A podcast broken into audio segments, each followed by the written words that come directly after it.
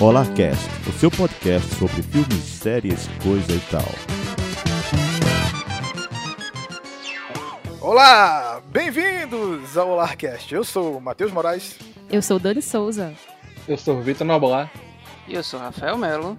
E hoje vamos quebrar telhas e arrombar gelos pra falar de Cobra Kai. Cobra essa Kai, série. Cobra Kai, Cobra Kai.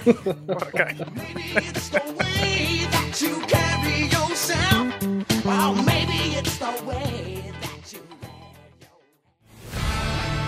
Ele acha que pode trazer o Cobra Kai de volta? Se depender de mim, não vai. Vai ser meu professor de karatê? Não. Eu vou ser o seu sensei. Vou te ensinar o estilo de karatê que me ensinaram. Tá querendo que as meninas achem que você é um nerd sem pau? Que aqueles moleques continuem enchendo seu saco? De novo! Sobre os caras, tenho que me preocupar com alguém? Não precisa se preocupar. Eu sou uma Larusso. Não sei o que ele te falou, mas não acredite em nada do que ele disser ou vai acabar exatamente como ele. Merda!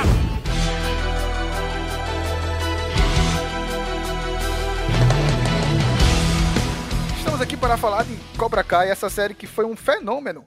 Mas não é de hoje que Cobra Kai está aí, né? Mas parece que depois que foi comprada pela Netflix, todo mundo agora quer falar de Cobra Kai.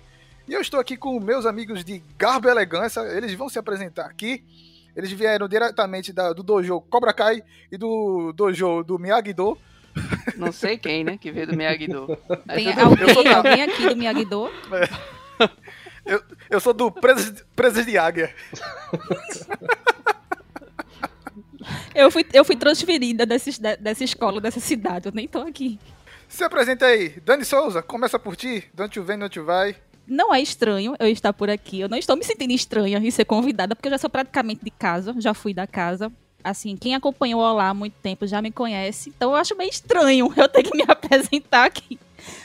Mas, agora você é do Amazona Nerd, né? Tem que apresentar o seu novo, novo canal aí. Ah, é, então. Agora que. Pode ser que alguém esteja chegando por aqui hoje, esteja caindo de paraquedas, conhecendo aqui esse podcast, está chegando por aqui agora. Eu sou Dani Souza. Podcaster também, tô com podcast, projeto novo, aí o Amazona Nerd. Não tão novo, né? Ele passou um tempo em pausa, já um pouquinho antigo, mas estava em ato e agora eu retomei com ele. Estou no, nas, em todas as redes sociais, Instagram, Twitter. Tô com um podcast também, que já tá no ar. Só procurar em todas as plataformas de podcast onde você procurar, eu estarei lá. Tipo o meme do Julius, eu estarei lá. E também na Twitch, né? Fazendo lives todos os. Não todos os dias. Gostaria, mas não todos os dias. Mas altas lives aí na Twitch de jogatinas, de, de jogos retrôs. Marcando presença aqui, como sempre, vai estar aqui o link na descrição para você conhecer o canal na Twitch e as redes sociais de Dani Souza, que veio diretamente lá do Miyagi-Do. Ela não quer ser do Miyagi-Do, mas ela tem cara do Miyagi-Do. Falando nisso, estamos aqui com o esportista. Será que ele luta karatê? Ele já lutou? Ou Ele já quebrou te- telhas? Ele quebrou telhas? Ca... Vitor Noblar! Se apresenta aí, velho conhecido aqui da casa. Bem, eu sou o tipo de cara que o pessoal só me chama pra gravar quando eu odeio alguma coisa. Quando eu gosto de uma série, ninguém me convida, ninguém tá nem aí. Não, peraí. Eu preciso Mas- aqui fazer um adendo. Porque Vitor Noblar, ele praticamente se convidou. Não foi ninguém que convidou ele. não. Ele chegou, jogou o rage e disse: A gente tem que gravar isso aqui. É, Eu estava lá, eu vi. explica Olha, essa história aí, Noblar. Meu primeiro convite pro Holacast surgiu depois que eu falei mal de Fleabag no Twitter. Então eu já sei que se eu falar mal de alguma série, o pessoal vai me convidar pra gravar. Então daqui a pouco eu vou falar mal de WandaVision, aí quem sabe o pessoal me chama pra gravar sobre WandaVision. Enquanto isso, a gente vai falar sobre as três temporadas de Cobra Kai, onde duas temporadas são muito boas, e a terceira eu fiquei com um rage no nível hard. Mas pra quem não conhece, Calma, eu Calma, calma, Noblar. Noblar já quer jogar o rage aí É, logo no já começo, é, já dizer que odiou a parada, calma, João. dando a carteirada.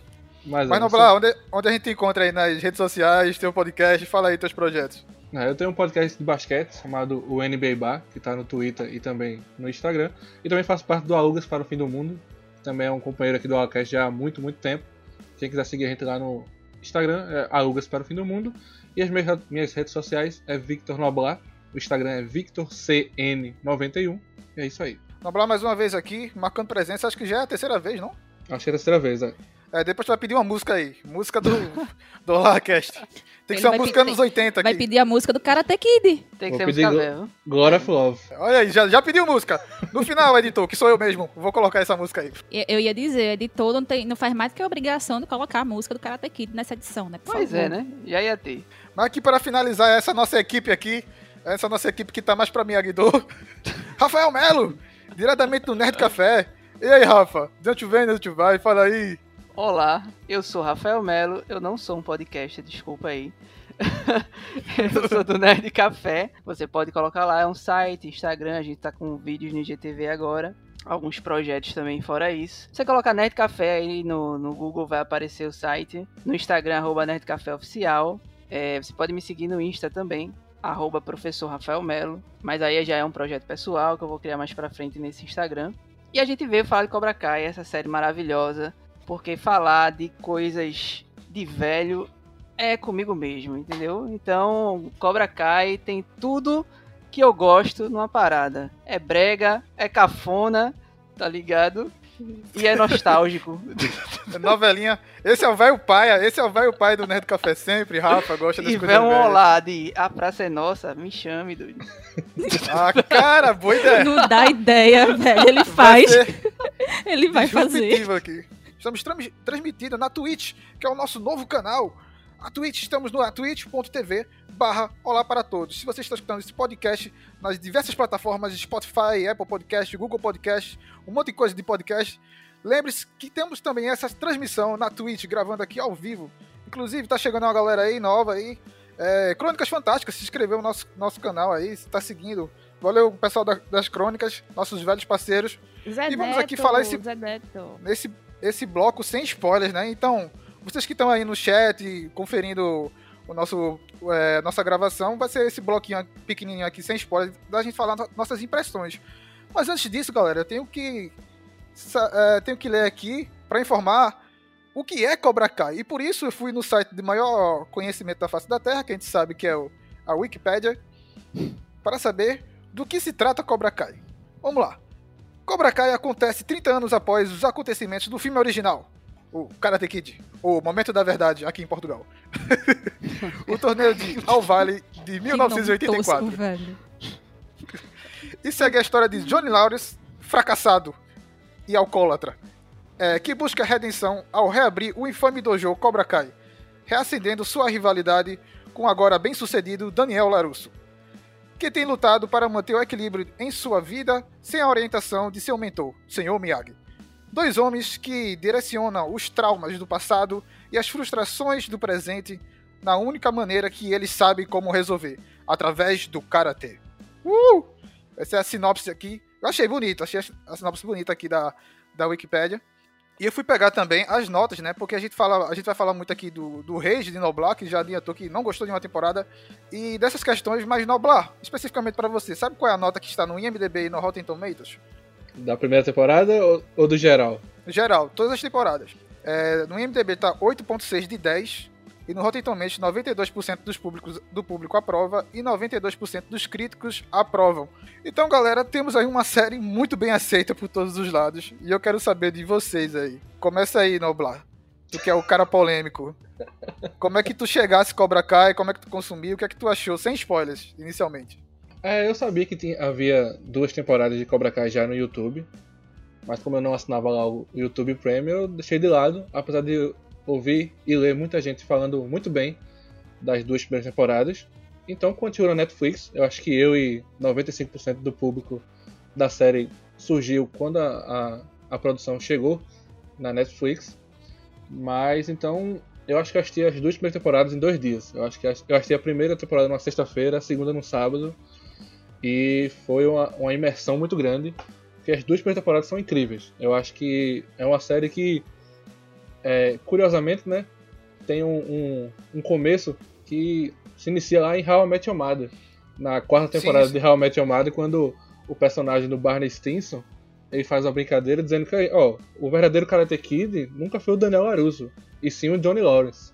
Então essa brincadeira começou em How I Met Your Mother, deu muito certo, tanto que o ator, o William Zabka, tá na nona temporada de How I Met Your Mother. E aí, fui começar a assistir Cobra Kai Eu achei muito interessante a, a, a pegada da série sobre querer é, mostrar esse outro lado, né? Porque quando a gente é jovem, né? Anos 90, você tá assistindo o filme Karate Kid, você assiste todo pelo ponto de vista do Daniel LaRusso, né? E aí essa série, ela quer que você encare as coisas de outro ponto de vista. E eu acho que essa é a grande sacada da série. Mostrar que nem tem, tem todo mundo tá errado, nem tem aquele cara tá todo mundo certo. Então é uma série que, principalmente nas duas primeiras temporadas, ela fala sobre esse equilíbrio de tipo, ah, ninguém é 100% mal e ninguém é 100% bom. Todo mundo tem falha, todo ser humano tem falha como qualquer outro. Todo mundo pode errar, todo mundo pode acertar. E uma, da- e uma das frases que ele usa no, no último capítulo da primeira temporada é o, o Johnny Lawrence ele não, não é uma pessoa ruim, ele teve um professor ruim. Então acho que isso foi, faz muito sentido, principalmente na primeira temporada da série. Pois é, concordo em gênero, número de degrau aí. Acho que deu uma atualizada, né, em Karate Kid, né, totalmente, né, pra o que Pois tava. E, Rafa, qual foi teu contato aí com o Cobra Kai? Tu consumisse, assim, rapidamente, feito é, Noblar, ou tu já tava consumindo ele desde o YouTube? Tava desde o YouTube, cara. Assim que começou a sair no, no YouTube, eu já comecei a assistir na primeira temporada e já achei muito massa, assim. Porque me deu hype, né? Quando eu ouvi que tinha uma série que seriam com os atores originais de Karate Kid, aí eu fiquei curioso pra ver. E quando eu comecei a assistir na primeira temporada, e eu acho que saía de episódio em episódio, não lembro agora. Acho que não saiu de uma vez não, tá ligado? Aí eu, é, o hype foi lá em cima, eu gostei muito porque dá uma revigorada na série. O é legal ver, tá ligado? Como eles usaram a nostalgia de uma forma boa, tá ligado? Como a, a nostalgia funciona para a narrativa, entendeu? Se não era algo gratuito, então isso eu achei sensacional, assim. Quando eu vi lá as cafonice, tá ligado? Aquele chute troncha, aquelas luta estranha de Karate Kid, eu digo, é isso, cara. É essa breguice aí que eu quero ver, tá ligado? E, E assim, Rafa, eles transmitem a breguice porque você, como tu falasse aí, tu começou a ver no YouTube, você vê que é uma série, parece uma série do YouTube mesmo, parece. É uma websérie, né? Exatamente. as primeiras temporadas. Então não tem aquela estrutura toda. Super de- produção, não. É. A fotografia é meio recó, tá ligado? A parada, mas. É, velho. É, mas assim, karate, a, a parada é essa, porque Karate Kid, vamos ser sinceros aqui, eu acho que já faz muito tempo que a gente viu, né? Mas dá pra lembrar algumas coisas. As lutas sempre foi muito feia, velho. Nunca foi uma parada assim de umas lutas massa, tá ligado? Era umas lutas, assim, ok ali, entendesse? De, de, de A gente tem nossa memória afetiva, né? É, a gente tem nossa memória afetiva, mas nu- nunca era sobre, tipo. Não era tipo grande dragão branco com as piruetas, tá ligado? Sim. Não era umas paradas assim, era algo mais contido, tá ligado? É, era algo mais simples ali, naquele de- dentro do universo que, assim, era tran- tranquilo pra reproduzir com um orçamento mais baixinho, tá ligado? E traz um- uma galera nova que é massa, é isso que eu achei legal, tá ligado? Eu gostei muito do personagem lá do Miguel. Foi ele que me ganhou, assim, pra série, tá ligado? Além do Johnny Lawrence. Ah, Johnny, Johnny é o cara, né, da, da série, né? Mas a gente vai falar aqui mais detalhes com spoilers, esse bloquinho aqui sem spoilers, a tua impressão aqui. E é, a terceira temporada já conferisse diretamente é, Netflix consumisse valendo, não foi, Rafa? Já, assim que saiu, já matei. É, e Discord de Noblar. Gostei muito da terceira temporada. Vamos ver aqui a treta. Vamos ver, defendendo aqui Miyagi-Do contra Cobra Kai ou Presas de Águia. Falando em Presas de Águia, o nome mais ridículo de um dojo, porque a águia não tem presas.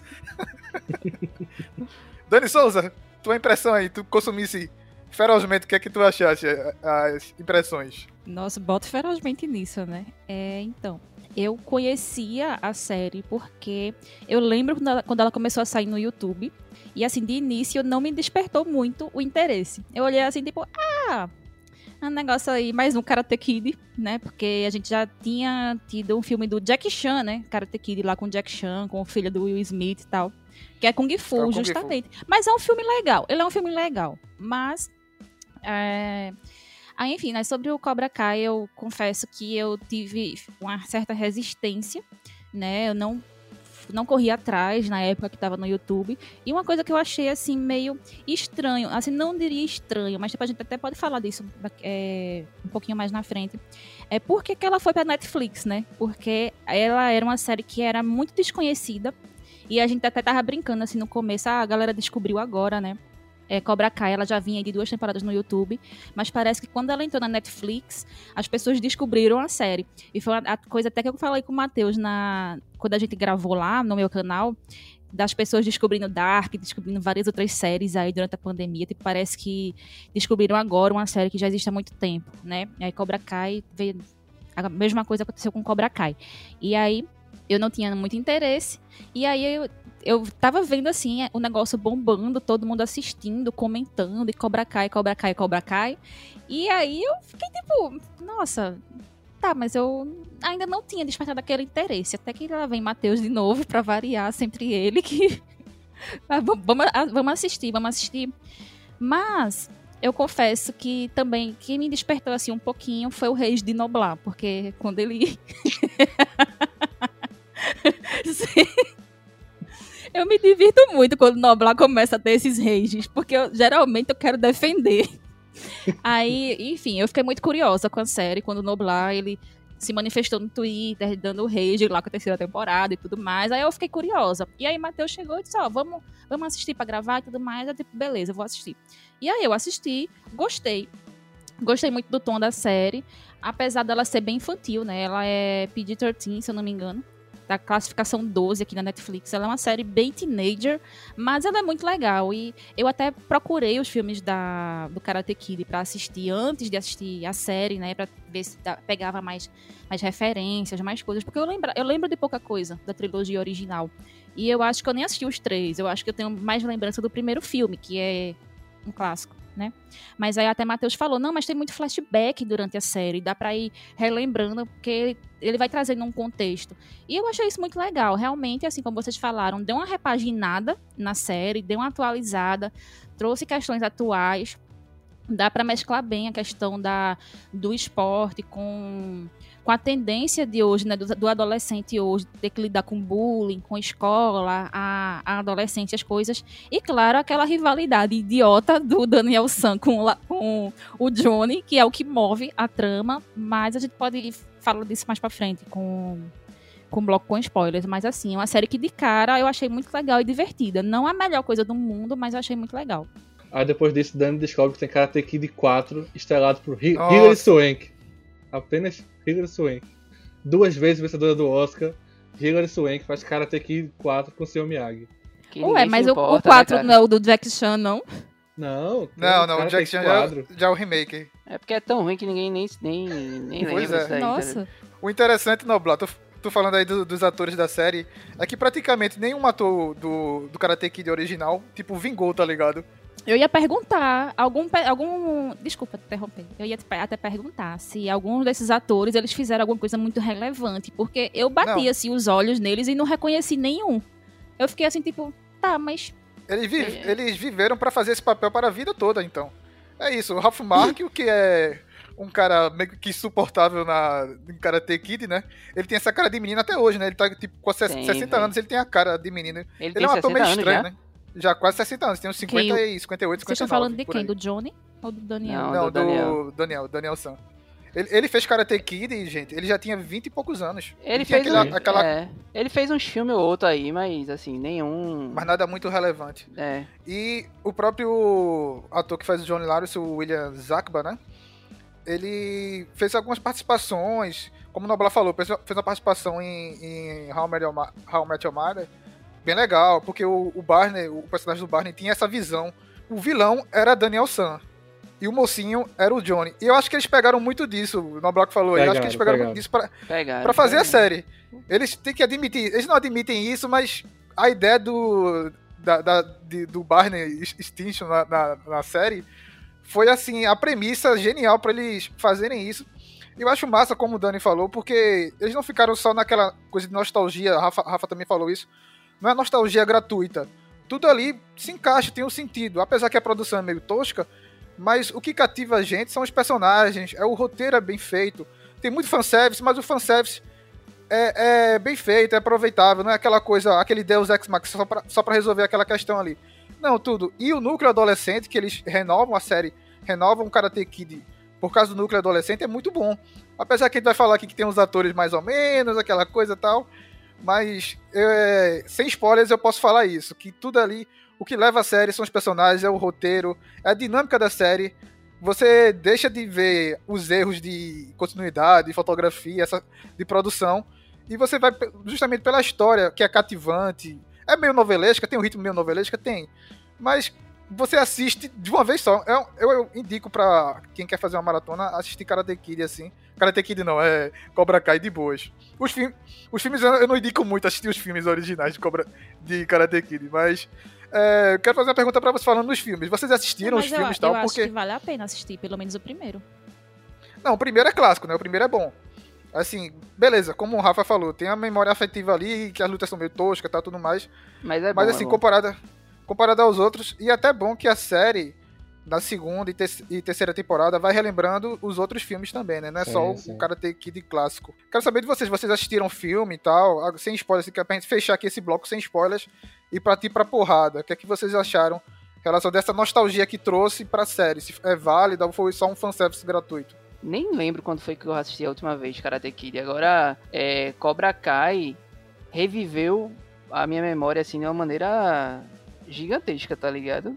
Tipo, tem, é, tem eu vi, eu vi realmente que eu gostava da franquia mais do que eu achava quando eu reconheci um monte de coisa, tá ligado? Quando eu achei massa aparecendo umas paradas lá.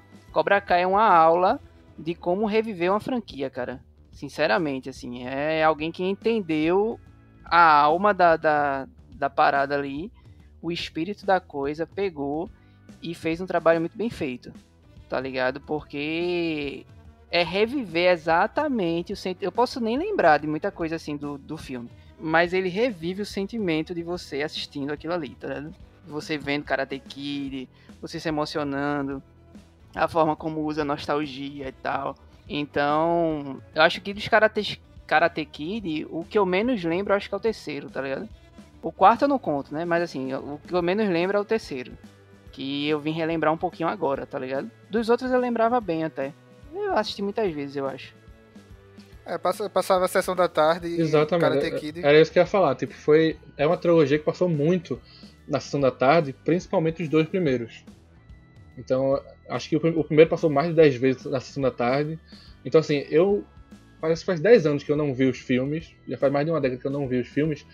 Mas antes disso eu tinha visto filmes várias vezes. Então, tipo, eu tinha essa memória dos filmes. Então, eu acho que a grande sacada é você usar o fanservice, a nostalgia, mas isso não ser a base da série. Ela faz parte da série. É algo que tá ali apenas para complementar. Não é a- o principal fator da série. Não é apenas querer relembrar. E eu acho que você trazer uma franquia dessa e você trazer dessa maneira, ó, vamos olhar essa trilogia e vamos olhar pelo outro lado. Vamos olhar pelo lado do vilão da primeira trilogia. Porque seria fácil trazer essa série de novo e colocar o Daniel LaRusso como o herói, colocar o Johnny Lawrence como vilão de novo e, e pronto. Seria muito fácil fazer isso para entrar num caminho comum. E aí a série, a grande sacada, é exatamente fazer essa inversão de papéis. E aí você renova não só a, a- o ponto de vista, mas até o público mesmo. Você conseguiu renovar com esse ponto de vista. E tem um negócio aí no Black que tu falasse que eu creio que se a série se baseasse na estrutura que os Karate Kids antigos tinham, não ia fazer sucesso. Exato. Porque ia ser só aquela É, coisa de pois preto, preto no branco. O bem e o mal é isso aqui, você não tem uma. é, você não consegue explicar. Ah, por que o, o Johnny Lawrence ele é assim? Por que o Daniel ele é assado? Se você vê os filmes antigos, o Daniel San, ele sempre tava ali agredindo todo mundo. Ele sempre conversava com porrada.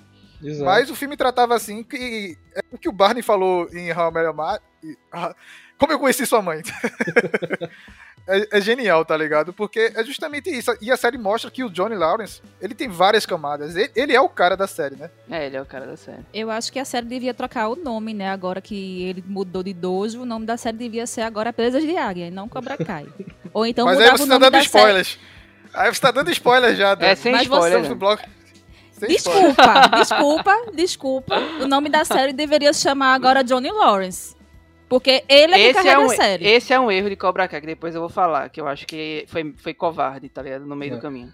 Eu só queria dizer que, se- que, segundo Barney Stinson, o final de Karate Kid é o final mais triste de todos os tempos, porque o Karate Kid perde a luta no final por causa de um chute ilegal na cara. a- o questionamento aqui, eu já me perdi. Vamos, vamos pro bloco É. com spoiler, então. Vamos com o bloco com spoilers, que Dani está confusa. Levou uma Eu levei um chute na na cara aqui de Noblar. Spoilers! Pois é, vamos, vamos pro spoilers. Como o senhor Aranha fala, se você ficou até aqui, então prepare-se que vai ser agora spoiler no seu rabo.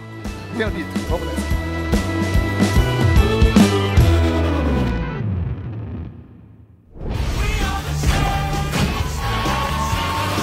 Vou ensinar como despertar o animal selvagem que há em você. Aquilo não parecia karatê. Quer aprender umas coisas? Sai fora daqui, mané! Você riu. Isso não acabou. Sensei, quer que eu lave as janelas de um jeito específico? Não, tanto faz.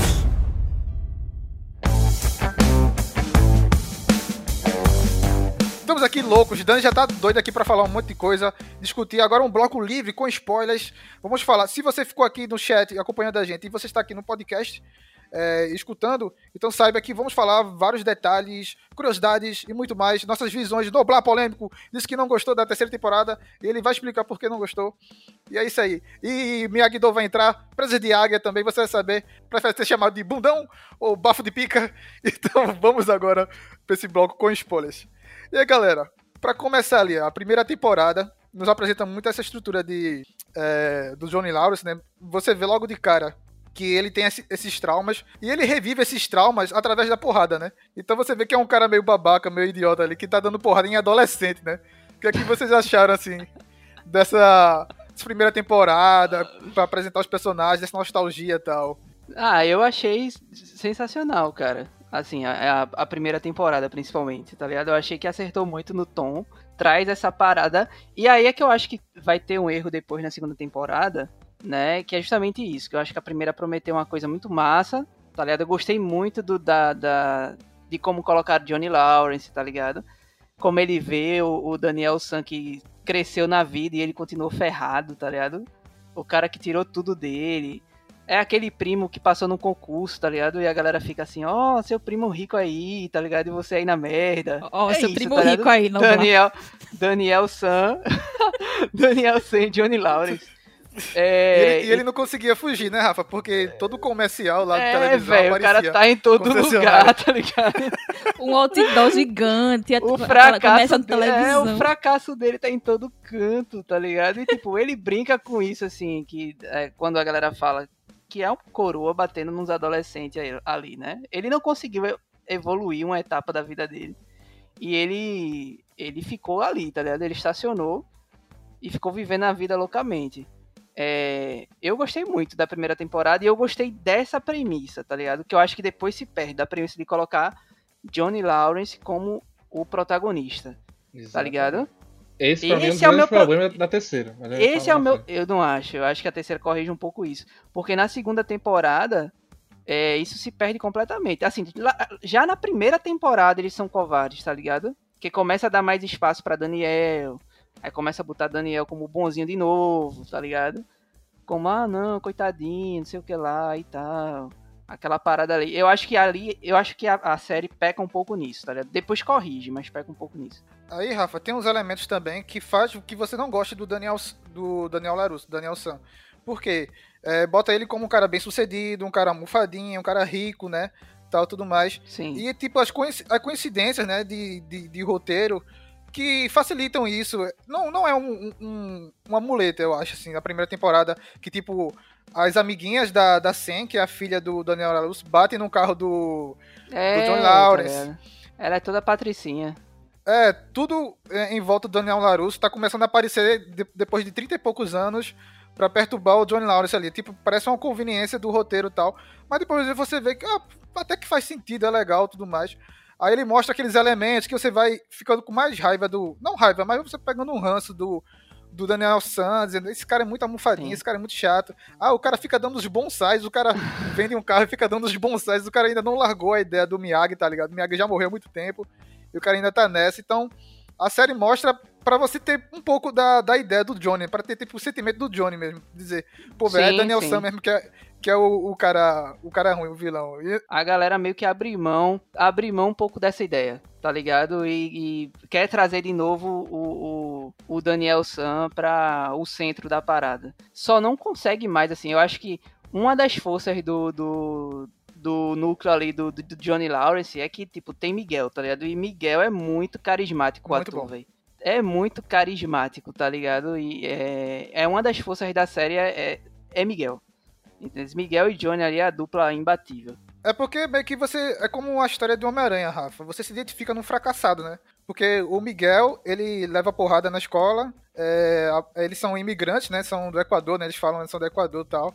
E ele quer, depois que ele vê a luta, depois que ele vê o Johnny dando porrada lá nos adolescentes que perturbavam eles, não, cara, você tem que me ensinar, tem que me ensinar. E ali que começa, ali você começa já a se afeiçoar naquele também aquele projeto né, de pai e de filho, aquela relação que depois você a gente descobre que ele tem um filho, né, o, o Rob, que é os personagens mais chatos, mas vamos deixar um pouco pra frente. Cara, eu, eu amo a primeira temporada de Cobra Kai. Eu acho fantástica.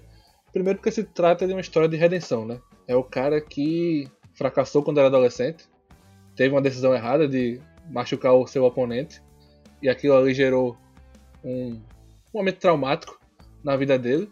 Então, depois de tantos anos, ele quer realmente se reerguer novamente, quer usar o karatê para se reerguer. Então, decide reabrir o Cobra Kai. O problema é que ele foi ensinado de uma forma e ele não sabe ensinar isso da maneira correta. Ele teve um professor ruim no, no, no primeiro Karate Kid, que é o Johnny Chris, e aí ele agora quer ser o professor, só que ele não sabe como transmitir a, a, a mensagem de maneira correta. Então ele é também o o professor meio bronco, o cara- que também não sabe exatamente como transmitir isso para os adolescentes. E eu acho que a primeira temporada faz um paralelo com o primeiro filme muito interessante. Muito interessante. Por quê? Porque no primeiro filme Karate Kid, o Johnny Lawrence vai lá e machuca o Daniel San de propósito, né? O cara tá machucado, ele vai e quebra a perna do Daniel San. E nessa primeira temporada de Cobra Kai, a gente vê o Miguel, quando o Rob tá com o ombro machucado, o Miguel vai e puxa o ombro do Rob, né? Na, na luta final da primeira temporada. Se a gente não soubesse a história do Miguel, se a gente visse a primeira temporada pela visão do Rob, a gente ia ficar muito revoltado com o Miguel, porque foi o cara que puxou o braço de alguém que tava com o ombro já deslocado. Mas como a gente vê esse lado da história do Miguel, você sabe que aquilo ali aconteceu por causa de outros fatores.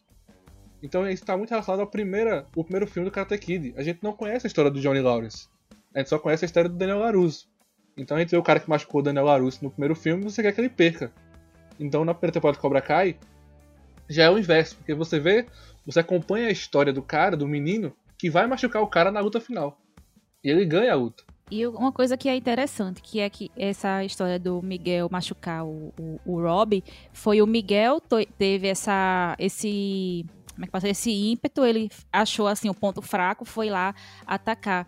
E o próprio Johnny disse pra ele não fazer isso, né? Johnny vai diz, não, não Sim. faça isso. Aí ele, Miguel fala, não, mas eu achei o ponto fraco dele, você mesmo diz, é sem misericórdia, né? Então aí ele vai lá e aplica, faz uso disso. Exato. É E- o que eu disse. É o cara que não sabe como. É o professor que não soube passar a mens- a mensagem do jeito certo, entendeu? Então ele queria se redimir pelo karatê, mas como ele, ele teve um professor ruim, ele não conseguiu ser um professor bom. Então é por isso que o Miguel erra quando ele, quando ele machuca o Robin na luta final. É, e o Daniel São, o Daniel Larusso sempre fala isso, né? Que a culpa não é do aluno, a culpa é ter um professor ruim. É, é, isso aí relacionado com o Cobra Kai dos anos 80, o Cobra Kai de, de 84, né? E, Exato. Dani, é, tu desce aí essa questão aí do Miguel, e uma coisa assim que puxando, parece que o Miguel ele vai virar um babaca igual o Johnny Lawrence. Mas ele, ele vira um pouco, depois ele muda, muda né? Mas aí você tem uma relação que os dois estão aprendendo. Tipo, o Miguel tá ensinando as coisas para o Johnny Lawrence, como o Johnny Lawrence também tá ensinando não só o karatê do, do jeito dele lá, do, do Cobra Kai, mas eles vão a- ele tendo uma relação de pai e filho, porque o, Miguel não tem um. Então, ele vê na a relação do sensei, ele sempre relaciona, ele tem muito respeito pelo Johnny. Eu acho isso até legal, assim, porque sempre, ah, o sensei, o sensei, e todo mundo em volta diz, que sensei é aquele cara fracassado, não sei o que tá abrindo aquele negócio ali. E aí você vê, de novo, o Daniel San, o quanto ele é babaquinha, rico, né? Que ele vê, ah, o cara voltou, o cara fez ali o, o dojo dele, eu vou comprar aquela. Vai falar com o seu barriga lá. Nossa, Aquele ator- insuportável ele, velho. Parece muito com o seu barriga lá. E quer É. comprar o, o estabelecimento só pra acabar com o Johnny. E o Johnny já é fracassado. E você vê que o Daniel San é o vilão dessa primeira temporada, porque tudo que o Johnny queria era ficar de boa, reconstruir a vida dele, levar o dojo dele, fazer as coisas direitinho. E o Daniel San lá infernizando o tempo todo, querendo co- com- é, comprar o, o espaço, tentando destruir a reputação dele, tentando fazer mil coisas. Tipo, Daniel, supera, passou, o cara quer seguir a vida dele, que ódio, que cara insuportável, velho. Agora, convenhamos, assim, a série trata muito o Johnny Lawrence como um cara ignorante, de. O cara que parou no tempo, né? Que É. é, o cara não, não sabe o que é internet. Aquela, aqueles lances são muito engraçados quando ele pega um notebook e vai lá no- na loja de penhores diz, "É, esse negócio tá quebrado aqui. Aí você tentou colocar na tomada o carregador. E tipo, o que é Wi-Fi? O que é Aquela- Wi-Fi? Aquelas É. frases, O que é Facebook? dele. Ele é o elemento do roteiro que dialoga com a modernidade, tá ligado? De dizer assim, poxa, Karate Kid é, é, é meio, seria meio cafona pros dias atuais, tá ligado?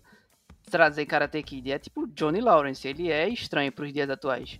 Mas, combinado ali com outros elementos, tá ligado? Fica massa. No roteiro, ele é meio isso, assim. Ele é o cara que, ah, isso aqui, ele, ele, ele é o que conecta a gente na nostalgia, tá ligado? Eu, pelo menos, eu sinto isso, assim. Ah, os anos Ah, 80 total. era massa, tá ligado? É, em relação à premissa, né, sobre essa primeira temporada de Cobra Kai, voltando aqui pro, pro tema, eu acho que ela traz muito, ela carrega muito a questão de, do Cobra Kai, o Karate Kid clássico, né, porque ele tá, ele tá ali trazendo todos os elementos, que é, tipo, tem um mestre, um mestre que tá meio perdido, eu não lembro exatamente se o Miyagi tava, assim, meio que querendo se encontrar também, mas enfim, e sempre tem um mestre que não quer ensinar um aluno, sempre tem um aluno que é um fracassado, que é sofre bullying ali dos valentões, que apanha, aí o cara vai lá, interfere, bate nos caras, tipo, é a mesma coisa, a mesma coisa.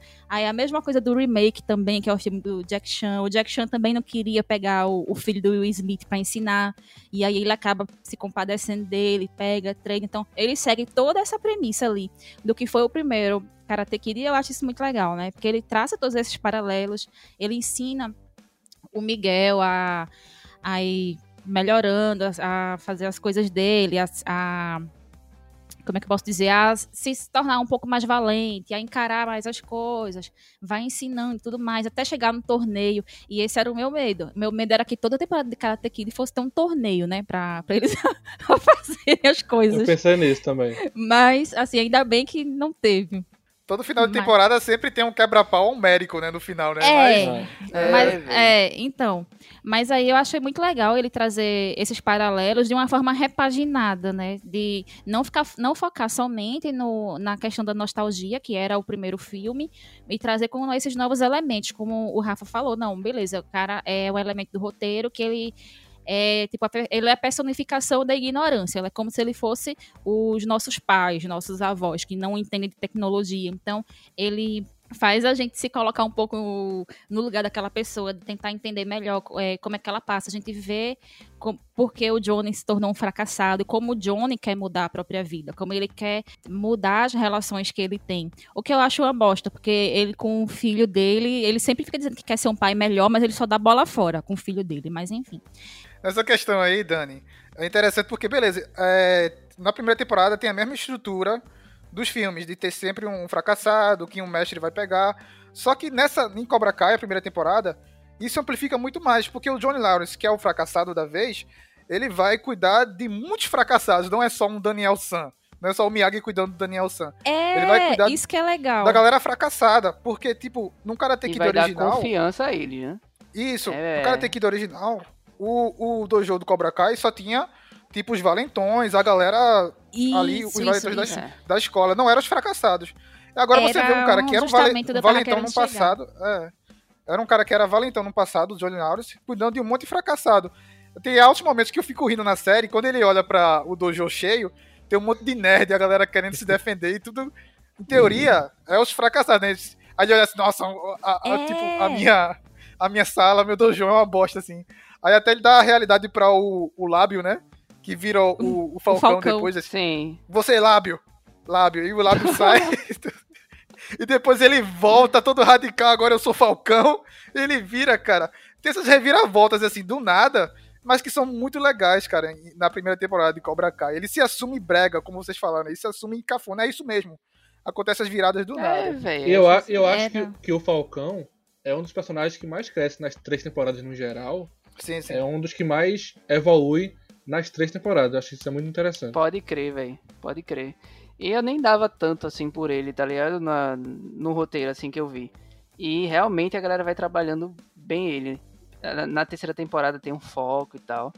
Mas é bem isso que tu falou, Matheus. É, eu gosto muito da forma como eles têm respeito pelo filme, tá ligado? Como, é, como por exemplo, eles. Eu tava em dúvida como é que eles iam usar Miyagi. E a forma como eles trazem Miyagi pra história é muito respeitosa, é muito sensível. Ao mesmo tempo que é uma série meio, meio dura, assim, nas, nas, nas coisas, meio, meio tosca, tá ligado? Tem uma sensibilidade grande na hora de, de trazer determinados elementos que, que vão tocar no- nos pontos ali. Essa parada do, do, do Daniel San, que ele ah, é o vilão e tal. É colocada assim, a gente fica meio puto com ele, mas também é interessante ver o respeito que ele ainda tem por Miyagi, tá ligado? Como ele sempre tenta retornar ali.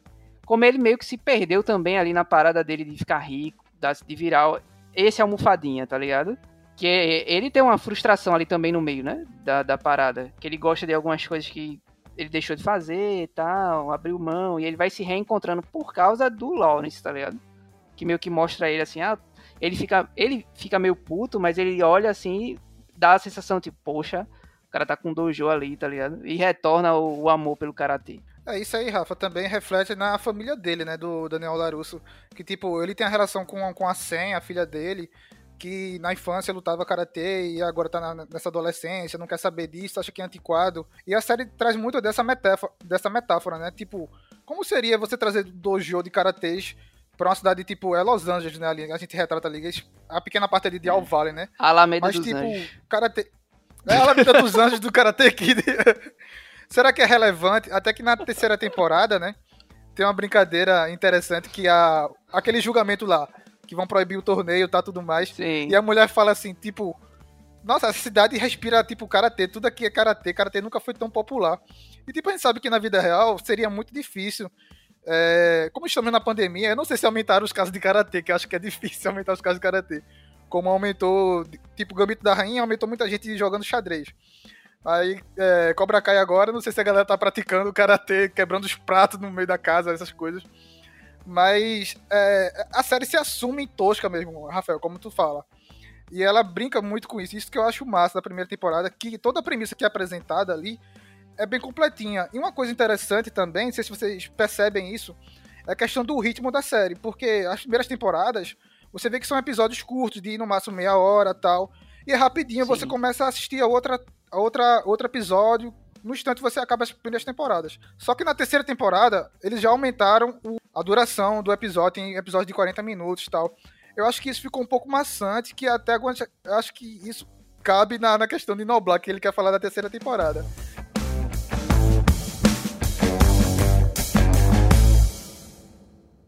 Cobra Kai voltou pro lugar dele. De volta ao topo. A verdadeira história só tá começando. Cobra Kai nunca morre. Desde o torneio, eu só tenho pensado em como vamos destruir o Cobra Kai. Mas abrir o próprio dojo? Você acha mesmo que consegue equilibrar tudo isso? Equilíbrio é comigo mesmo. Tô vendo que temos novatos. Cobras, mostrem pra eles como é o verdadeiro karatê. Mas nem todos fazem parte de um culto de karatê que faz lavagem cerebral na metade da escola. Às vezes a luta vai até você. E vocês têm que estar prontos.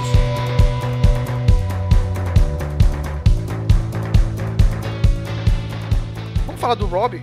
Vamos falar do Sim. Rob? Eu posso falar que ele parece com o Whindersson Nunes? Personagem chato, né, velho? Puta merda. É. Dani, eu não sei se ele parece tanto o Whindersson Nunes. Ele parece, Parece, mais ele arrumadinho, parece, né? velho. Ele de cabelinho grande, aquela carinha que ele faz assim. Ele é uma versão bonita do Whindersson Nunes, velho. Abra aí a página, procure Ah. o Whindersson Nunes. É ele. O cabelinho dele, o cabelinho dele parou no tempo, ele tá nos anos 80 mesmo, aquele É, ele cabelinho é, o, dele. ele é o Tommy do, do negócio, tá ligado? Só que É. Tommy era mais legal, Só falta- tá ligado? Só falta Cara, soprar ele- a flautinha. Ele é o típico estereótipo do ah, o menino problemático que precisa de um sensei pra se ajeitar na vida, né? Aí o Daniel San que precisa de um aluno vai pegar o Rob pra, pra fazer. Aí tem toda uma treta, porque uma coisa que eu não entendo são as pessoas que ficaram revoltadas com a terceira temporada, dizendo que parece uma malhação, sendo que a série já é uma malhação desde a sua primeira temporada. Então, pra mim, são, três é temporadas isso de malhação ali. Tá Inclusive, ligado? tá passando agora na Globo a temporada atual da Malhação, que é a reprise aí da Malhação Sonhos, que é Karate Kid total. É dois dojos lá de judô, jiu-jitsu, sei lá o que é, tretando lá, alunos adolescentes brigando. A primeira temporada eu vi muito como uma mistura de Malhação com Meninas Malvadas. Mas é- era divertido. É, o Rob, ele veio aí nesse total estereótipo aí da criança problemática. Aí ele quer irritar o pai dele, porque ele tem problemas familiares. Aí pra se vingar do pai, ele quer ir lá treinar com o principal inimigo dele lá. E aí ele descobre que o Daniel Larusso, na verdade, não é aquele cara... Como é que... Aquele babaca que o pai dele diz, né? Mas na verdade ele é, a gente sabe que ele é, né? Mas enfim, eu acho muito interessante a inserção do Rob na história, porque a partir daí a gente começa a acompanhar o ponto de vista do próprio Daniel. Né? A gente começa a entender melhor a história do Daniel, as frustrações dele, como já foi citado, ver mais assim as questões das- da, da frustração dele, do quanto que o karatê fazia falta na vida dele. Mas também, assim, uma coisa que me irritou muito também no Daniel foi justamente essa questão dele querer ficar sabotando o Johnny o tempo todo. Mas enfim, eu acho que o Rob é um personagem que ele cresce, ele tem os seus momentos, ele é um personagem que poderia se tornar mais interessante, mas eu acho que o próprio roteiro prende muito ele para ter, ter que ser aquele menino problemático o tempo todo. E isso vai se, é, se desenrolar na terceira temporada. É uma coisa que eu assim meio que não curti em relação ao Robbie foi isso, porque ele era um menino que ele vem assim de um menino problemático, que ele tem a sua evolução, que ele tava ali no crescente e de repente, tipo, isso ele meio que caga, sabe? Ele volta de novo a ser o problemático, aí ele vai de novo voltar pro, vai pro Cobra Kai, ele vai ser seduzido pelo Chris, que eu fiquei tipo, não, meu Deus, cara, eu tô ficando abusada já com essa com esse menino. Alguém dá uns tapas nesse menino. Enfim. Eu fiquei meio meio bolada com isso. Isso aí, Dani, é, eu acho que é até um, um próprio um roteiro meio que preguiçoso na, na última temporada em relação ao Rob. Beleza, ele é um cara meio problem- problemático e tal. Você espera que ele seja o causador de problemas, mas você tem uma mudança súbita. Até na primeira temporada, ele tava ali é, roubando o notebook da, do carinha ali, e do nada ele começa, não, agora deu uma virada do nada, ele, agora eu quero trabalhar, e ele começa a trabalhar sério, e ele vira o pupilo do Daniel San, tá ligado? E ali, ah, porque eu quero causar uma raiva no, no meu pai. Aquela coisa ali. Foi muito súbito. Aí você meio que, pô, velho, é muito rápido a O transformação. personagem dele, é ruim, tá velho. O personagem é O ator ruim, também é o ruim. ator é ruim, tá ligado? É, o É. ator não ajuda em nada, velho. É muito. É, quando você olha, tipo, o personagem, ele é pra ser um cara ferrado, né? Tipo, liso tal. O cara tem a maior cara de playboy, tá ligado? Marrento. É, o ator não, não, não, não, tem expressão nenhuma, tá ligado? Ele é. Ele é o, o, o, o- personagem é aquele. Vou, vou fazer um, um paralelo aqui, um, um exemplo, tá ligado? Analogia.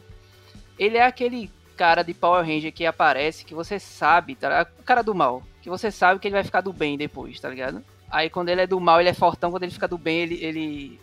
Ele apanha todo mundo, tá ligado? Quando ele vira Power Ranger. Por isso E que ele é o Rob Tommy, né, Rafa? É, doido. E Rob é meio. Exatamente, velho. É muito ruim o personagem, a- a, forma. Enquanto Miguel é totalmente carismático, e não só porque o personagem é escrito pra ser assim, porque o ator é carismático, tá ligado? O ator ajuda muito. O Rob é um ator totalmente, tá ligado? O Anakin Skywalker da, da trilogia é nova, tá ligado? criança, É. né? Onde é Pesado, pesado. criança pra fazer esse papel? Porque tinha tantos, tantos adolescentes. Eu acho a maioria, a maioria dos jovens dessa série são jovens insuportáveis. O estilo dele não se conecta com nada. A roupa dele não é a roupa de hoje, tá ligado? Ele tem um cabelo que é dos anos 80, a roupa dele é estranha. Não, pô, é Não, todo não errado é o só, personagem. não, não é só que todos os jovens são insuportáveis, mas pô, olha pra aquela Yasmin. Ah, você olha pra cara dela, você só, você olha pra cara dela, você lembra o quê? Garotas malvadas. É o total estereótipo A da calcinha, né? do Nem É, a da calcinha. É a da A da calcinha. calcinha que levou, levou pro chão lá da, Ah, sim. da, da Eixa. É, é um personagem que ele não, não evolui tanto. A gente falou do, do como o Falcão evolui nas três temporadas e o, o Robin meio que regride, né? Ele começa a primeira temporada, evolui um pouco, aí depois afunda de vez, tá ligado? Então, tipo, é, o roteiro também não ajudou muito, não.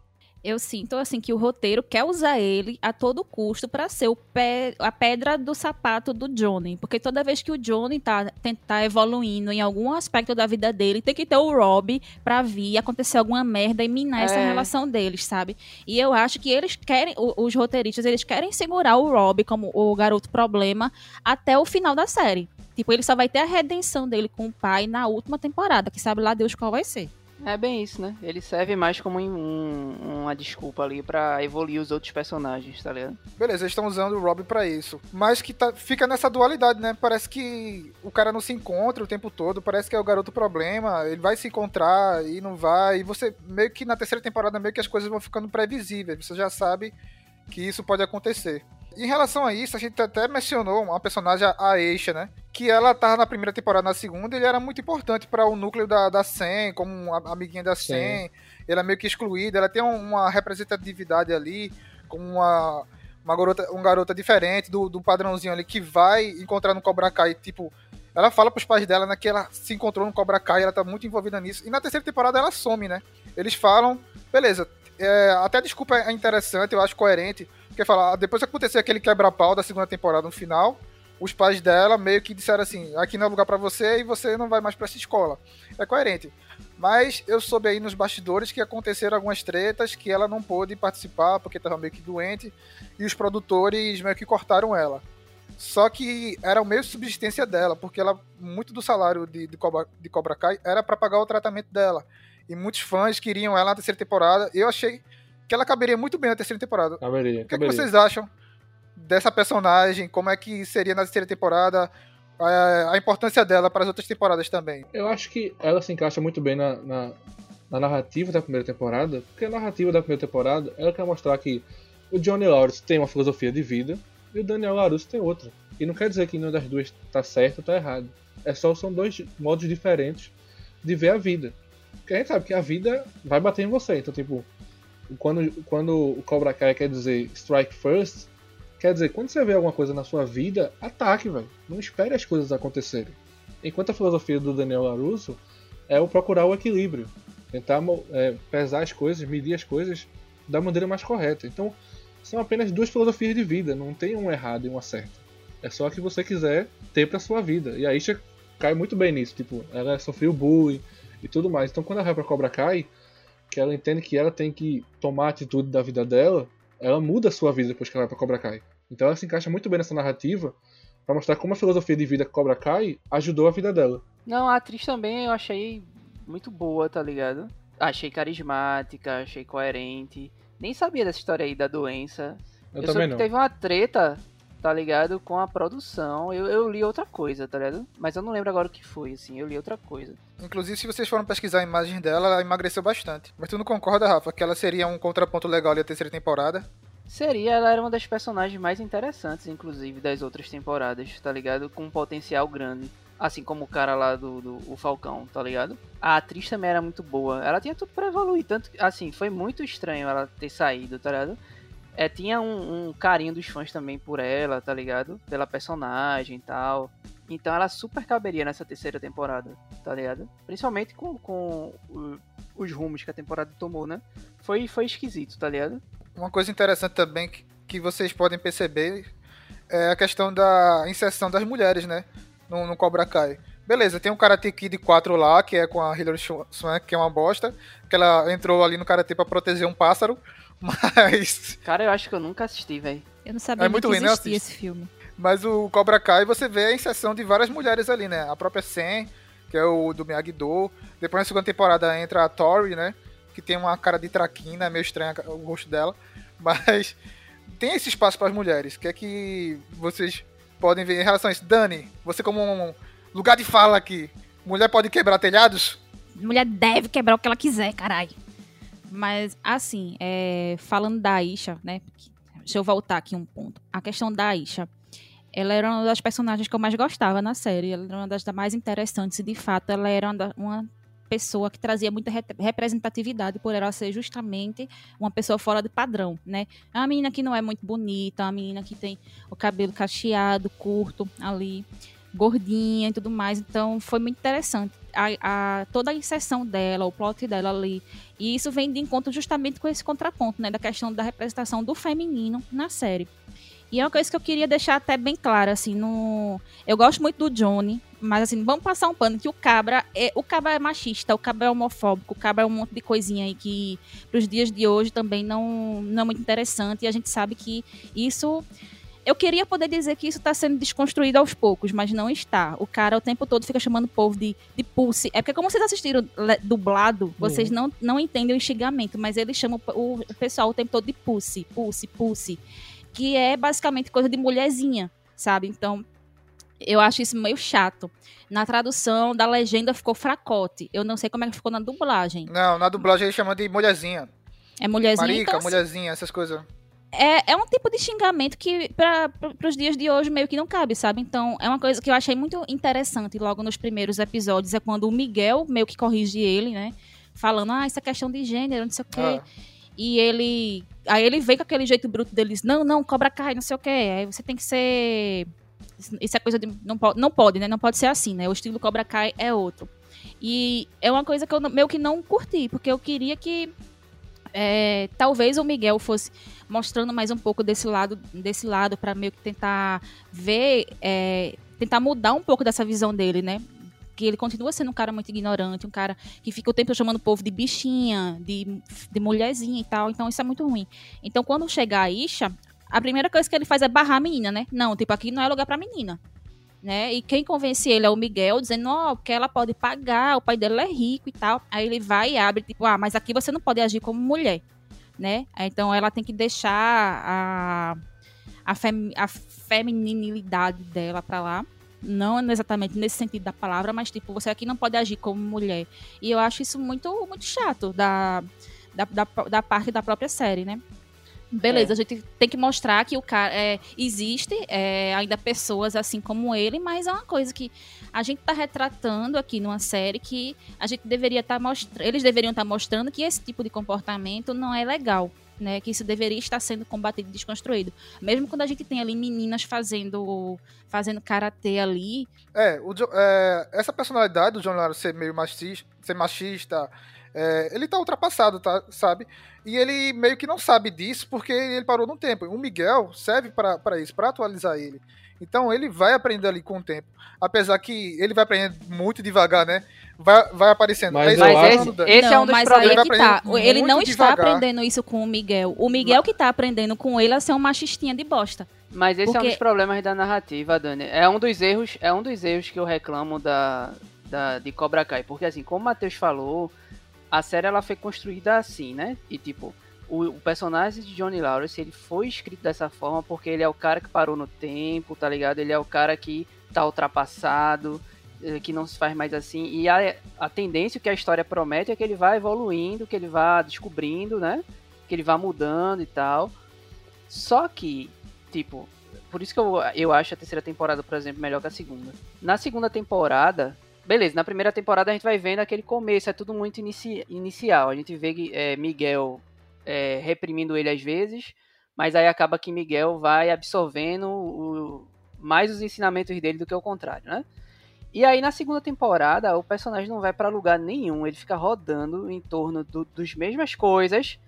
Ele fica rodando, rodando, rodando, não evolui absolutamente nada. Nenhum dos personagens evolui absolutamente nada quase na segunda temporada. O, o Cobra Kai se mantém nas mesmas coisas. E, tipo, essa evolução que se promete pra Johnny Lawrence demora muito pra acontecer. e Não aconteceu ainda. Tá, tá acontecendo na terceira temporada, por exemplo. Eu acho que vai se firmar na quarta, tá ligado? Mas, tipo, começou a acontecer agora, tá ligado? Isso que eu tava falando. Ele tá aprendendo, mas o processo dele de aprendizado é muito lento. Como eu concordo contigo, Rafa. A segunda temporada eu acho a temporada bem legalzinha, mas, tipo, muito ali não, não evolui, né? Pelo contrário, até o Cobra Kai, é o Cobra Kai fica pior, né? Porque o, É. o, o Chris é meio que tá comandando ali, meio que ele aceita o Chris ali. Isso. Parece que ele tem uma dívida com o Chris que não Isso- tem, né? E só uma coisa, Matheus, esse ponto que Dani falou, tipo, do, do um dos problemas do Johnny Lawrence não evoluir é que faz, por exemplo, os alunos dele dar brecha pra, pra Chris, tá ligado? Porque os alunos começam a fazer um Isso. monte de merda, tá ligado? Começa a, a brigar na escola, Miguel começa a ficar mal, tananana, a galera começa a pensar um monte de besteira e dá vazão pra eles acreditarem, por exemplo, no, no, no cara lá, tá ligado? No, é Greasy, Greasy, não sei como é que Greasy. fala. É, Chris. continuar aqui a questão da, da Aisha, né? Ainda assim, acho que a Aisha ela começa a perder espaço quando entra a Tori, que a própria Aisha fala, não, é muito, é legal, a gente tem que ter mais meninas aqui no dojo e tal, trazer mais mulheres pro karatê. Mas, tipo, é, a, a Tori entra, a Aisha começa a perder espaço na, na série, aí depois a menina vai e desaparece, sabe? Então, assim, eu não, realmente eu não achei legal. Eu não sabia que existia treta, e eu acho que a Aisha era uma das personagens mais interessantes na série, porque ela, é, apesar dela ter essa esse jeito bruto também, né? Que ela meio que aprendeu muitas coisas ali no Cobra Kai. Ela era uma das pessoas que tinha mais humanidade ali. E eu acho que talvez nessa terceira temporada ela poderia ter tido um papel muito mais im- mais, mais importante ali, de conciliadora, de, de ter mais, trazer mais reflexão pro bando, porque, tipo, gente, a- as- o que aquilo ali se tornou de uma situação muito desproporcional ali, daquelas rixas, a Isha, ela teria um papel muito, muito importante ali. E eu a- tenho certeza que ela seria a melhor adição do Presas de Águia. Eu ia falar asas de águia, gente. Asas de águia. Vou estar aqui. Vamos buscar asas de águia.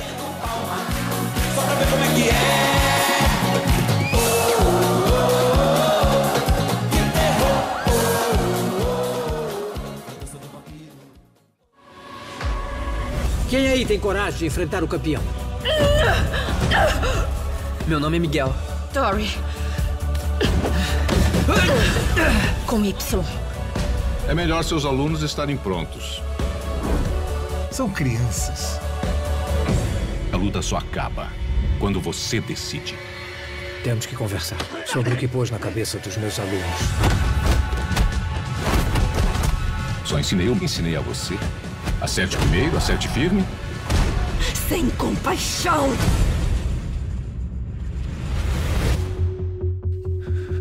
Quer terminar isso? Lutem! Cai dentro.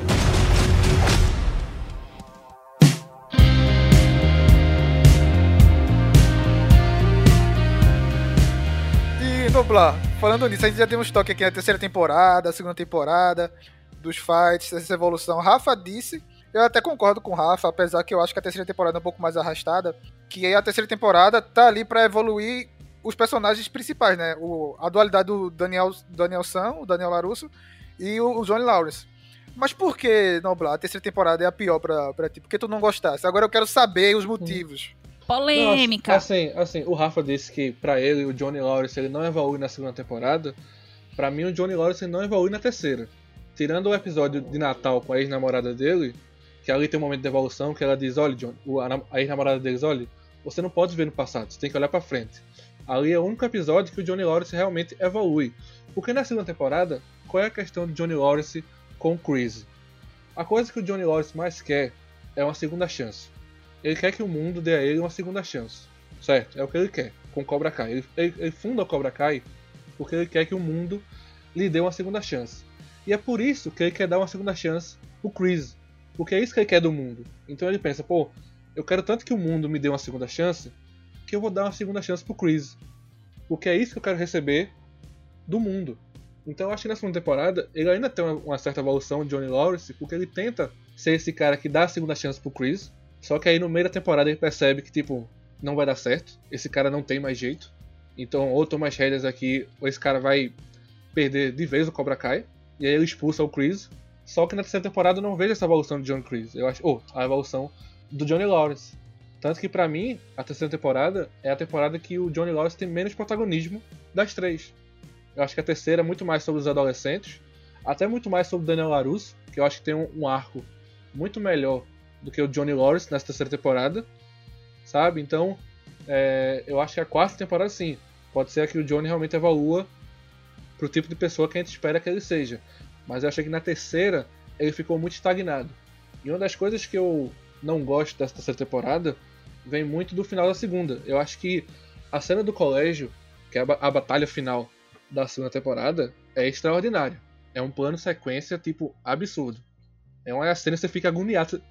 Você fica E no uma nível... cena dramática, né? Exato, é. Você fica naquilo, tipo, vai dar merda em algum momento. E aí. Tu sabe que vai dar merda. Exatamente. Aí termina com o, o Robin chutando o Miguel. E aquela cena é fantástica. A cena da escola é fantástica. Só que aí, o que que a terceira temporada faz? Como a terceira temporada viu o sucesso daquela cena, a terceira temporada pensa: eu tenho que fazer mais cenas dessa durante a temporada. E não, precisi- não precisava. Por exemplo, a primeira temporada, você tem o torneio no último episódio, mas durante os nove episódios da primeira temporada, você nem tem tantas cenas de luta. Você tem a cena do Johnny Lawrence batendo na galera fora do posto de gasolina, tem a cena do Miguel batendo na galera no colégio, mas você não tem várias sequências de ação por episódio. E nem muito menos a segunda. A segunda também tem sequência de ação ali ou cá, mas não é uma série que se baseia em cenas de ação. Nem a primeira temporada, nem a segunda temporada se baseiam em cenas de luta. Tanto que o, o- o Rafael fala, pô, é muito bom Karate Kid porque são lutas toscas. E são lutas toscas. Só que no final da segunda temporada, você já tem uma cena de luta muito maior e muito mais coreografada. E aí a terceira temporada, eles realmente enchem a temporada de cenas de luta. Por exemplo, a cena tosca, porque eles jogando futebol, lutando karatê, pra mim foi vergonha alheia. Eu fiquei vendo a cena da galera Kung jogando. Fu Futebol Clube. Não, a, ga- a ga- a galera jogando futebol. Ali é a pelada, cara. Lutando karatê. Eu já fui pra um torneio que foi Damas vs São Luís, que foi algo parecido no futsal. Mas então, pra mim, tipo, essa terceira temporada, eles querem encher a temporada com cenas de luta. Então, tem a cena no campo de futebol, tem a cena no Game Station, sabe? Então, tipo, tem a cena da batalha final. Game Station, do cara. Game Station. Tem a cena, na, na- a cena final na casa dos Larussos. Então, tipo, eles se preocuparam muito nessa terceira temporada em entreter o público com sequência de luta. Que eu acho que não precisava e que não era a base da série. Pelo menos nas duas primeiras temporadas. Então essa terceira, eu digo que eu fiquei com Rage, é porque eu fiquei decepcionado. Não, não é uma temporada ruim, mas é uma temporada abaixo em relação à primeira e à segunda. E eu acho que, tipo, ah, sempre existiu o, o drama adolescente? Existiu, desde a primeira temporada. Isso é fato. Mas o drama ado- adolescente, ele vira o protagonista na terceira temporada. E eu acho que isso cai. E tanto a, a, a terceira, a terceira temporada é mais infantil e eles tentam compensar usando a violência. Então tem, ah, tem o braço quebrado do, do amigo do Falcão. Tem o Pirrainha, é, na, na, última, no último episódio da terceira temporada, que o Pirraia é jogado pela janela, sai com o rosto sangrando. Então eles querem usar a violência para fingir que a temporada é mais séria, quando na verdade é uma temporada mais infantil do que as outras. Então pra mim o Johnny Lawrence, ele quase não é o protagonista dessa terceira temporada. Eu achei o arco do Daniel Larusso viajando lá para o Japão muito mais interessante do que qualquer coisa que o Johnny Lawrence fez na terceira temporada. Pra mim, o Johnny, nessa terceira temporada, é o tiozão que não sabe mexer no computador, que fica fazendo piada com o Facebook. E então, pra mim, ele não vai pra frente. Tem uma coisa aí no bloco. Porque o Johnny Lawrence, ele tá desmerecendo os profissionais da fisioterapia. Ele conseguiu que o Miguel andasse muito melhor do que aquele profissional hippie de fisioterapia lá. Cara, Batman do Nolan conserta a coluna ali com a pá, ninguém falou É. nada, meu irmão. Deixa o cara. Oxi. Ele Mas colocou eu fiquei, fogo mas eu fiquei, eu fiquei nesse eu fiz, não acredito não, que vai ser a temporada, não, não vai dar metade da temporada, esse menino vai estar andando e lutando e ganhando torneio. Vai. Né? Mas então, então, assim, eu acho que essa terceira temporada é uma boa temporada. Mas eu não gostei porque as outras duas tinham sido realmente muito boas. E até pensando no futuro da série, eu não vejo por que fazer mais do que a quarta temporada. Tipo, ah, vai ter a quarta, que é o torneio final, o desafio final. Eu não vejo mais por que alongar pra uma quinta temporada. Eu não vejo a necessidade, a necessidade disso. Não, eu espero que acabe na quarta de verdade. Eu, cara, eu não sei qual é a necessidade que eles têm de, de querer manter tanto o Chris na, na, na coisa. Porque eles não tinham nada que reviver o cara. Aí já reviveram o cara. Cara que dizia que já tinha se feito de morto duas vezes. Ele volta. Mas e- Aí- eles, eles precisavam de um antagonista pra juntar o Daniel e o Johnny. Eles precisavam de alguém forte pra- pra que o Daniel e o, e o Johnny se juntassem. Então o Chris chega pra ser realmente esse antagonista. Enquanto as primeiras temporadas, as duas primeiras, é uma área muito cinzenta, tipo, ah, ninguém, ninguém é um herói e ninguém é um vilão. Eu acho que a partir da terceira e da quarta vai ser algo bem preto no branco. Tipo, eu acho que o Robin vai ser o vilão da temporada, com o Cobra Kai, e o Miguel vai ser o mocinho e pronto. Eles tinham que mostrar muito assim, tipo, que eles tinham que fazer a união do Daniel com, com o Johnny, fazer eles se entenderem de alguma forma. E eu não sei vocês, assim, mas pra mim um dos melhores episódios da- das temporadas é quando os dois estão juntos, sendo Sim, amiguinhos, velho. É, É, a sensacional. química, a química dos dois é muito boa. Eu discordo um pouco de Noblar da terceira temporada e da segunda, na verdade. Eu acho a segunda mais fraca de todas, assim, porque eu acho que roda muito em torno de um mesmo lugar, sabe? É, roda, roda, roda e não, não. É muito igual à primeira, na verdade. Muita gente tá reclamando, dizendo que a terceira temporada virou malhação. Mas como o Dani falou, pra mim é esse o tom desde o começo. Eles só assumiram isso, bateram no peito e disseram, ah, é, é isso aqui, sabe? É por aqui que a gente vai. Eu acho que Johnny Lawrence evoluiu muito. Ah, mas teve um, um, um episódio ali com, com a, como é o nome da, da, da mulher A que Ellie. volta? A Ellie. Com a Ellie e tal. Aquele episódio é o ponto-chave, assim, da evolução dele. Sabe? A- mesmo que seja um episódio só, mas, tipo, valeu pela segunda temporada quase toda da evolução dele ali. Porque ali ele fala. É, ele, ele se reencontrou com o passado, ele teve a redenção dele, ele reviu o que ele fez e ele viu, ó, isso aqui passou, tá ligado? A vida mudou e tal.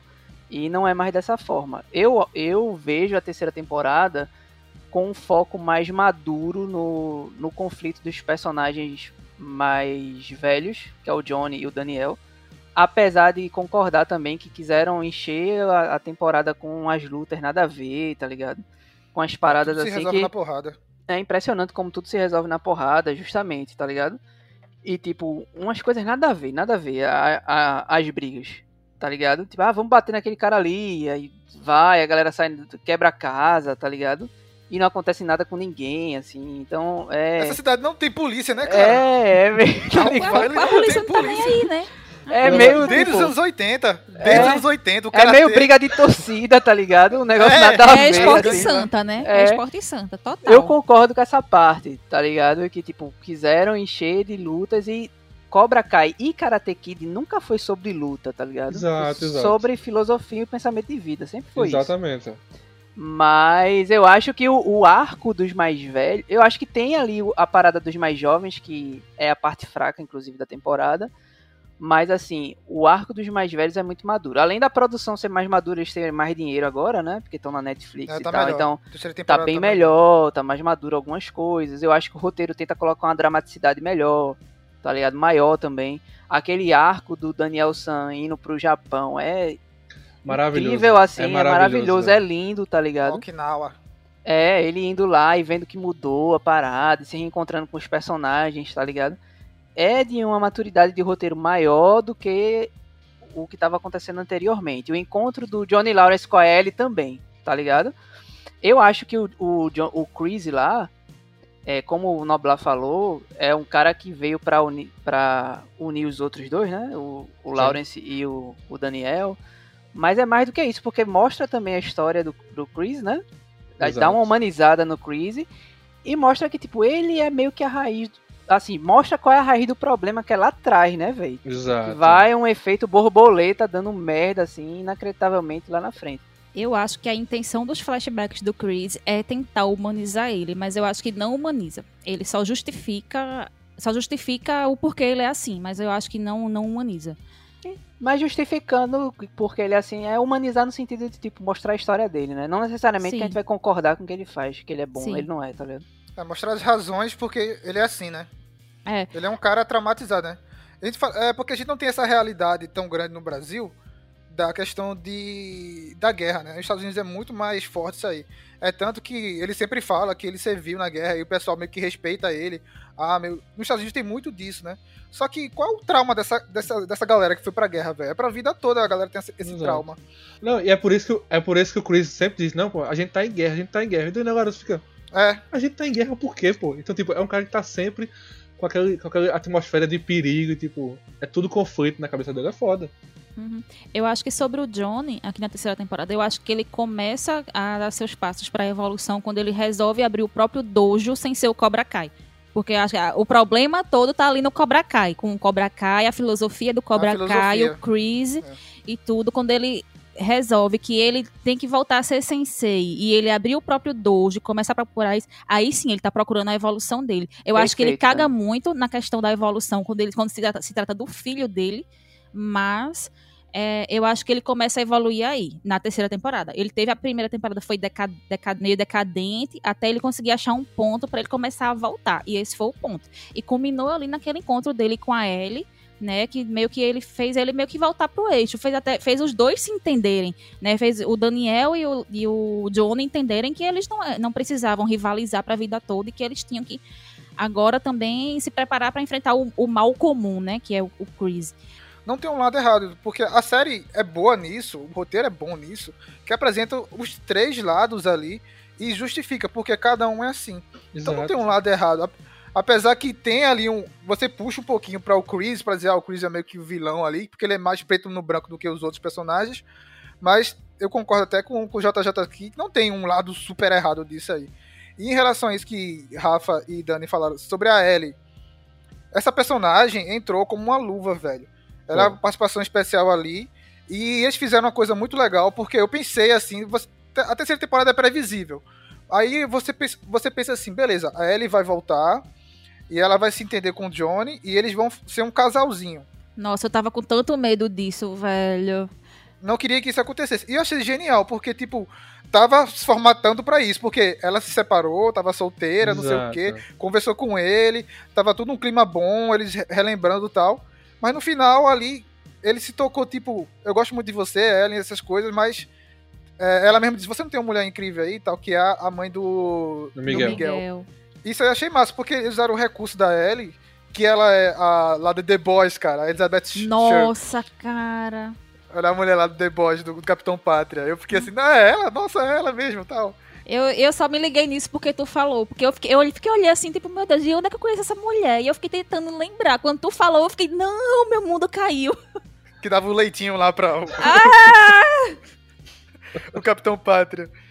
Mas o, o- o recurso que eles usaram para o desenvolvimento dessa personagem foi muito legal, velho. Ela é um fanservice, beleza, ela é um fanservice. Só que ela não é um fanservice gratuito. Ela tem a finalidade ali da evolução do Johnny Lawrence. E da- até da própria entendimento do Johnny com o Daniel San, né? Os dois ali se entendem no final da terceira temporada. Ela me lembrou muito, um dos meus filmes favoritos de Natal se chama Simplesmente Amor. São várias historiazinhas curtinhas Sim, que vão muito- se entrelaçando. Nossa, eu adoro esse filme. E nesse filme tem um personagem que quem faz é o ator que faz o Mr. Bean. E ele é um personagem que ele tá ali só pra ajudar as historiazinhas a andarem pra frente, tá ligado? Tipo, então eu me lembrei muito dele na personagem da Ellie, tipo, você tá ali, ela é pequenininha, mas tipo, ela tá ali só pra dar aquela conclusão que o personagem precisa, tá ligado? Até porque ela é um dos eixos, né? Que, tipo, que fica na cabeça dos dois, tá ligado? Do porquê a briga aconteceu e tal. Das perdas dele. É algo que, tipo, ele era traumatizado, né? Era muito importante para os, os dois, o próprio Daniel também, né? Não só o Johnny, para eles entenderem os sentimentos dele por ela, né? Porque sempre ficou aquela coisa ali no ar de que ah, ela foi o primeiro amor dos dois, teve toda uma história e tal, e eles terminaram.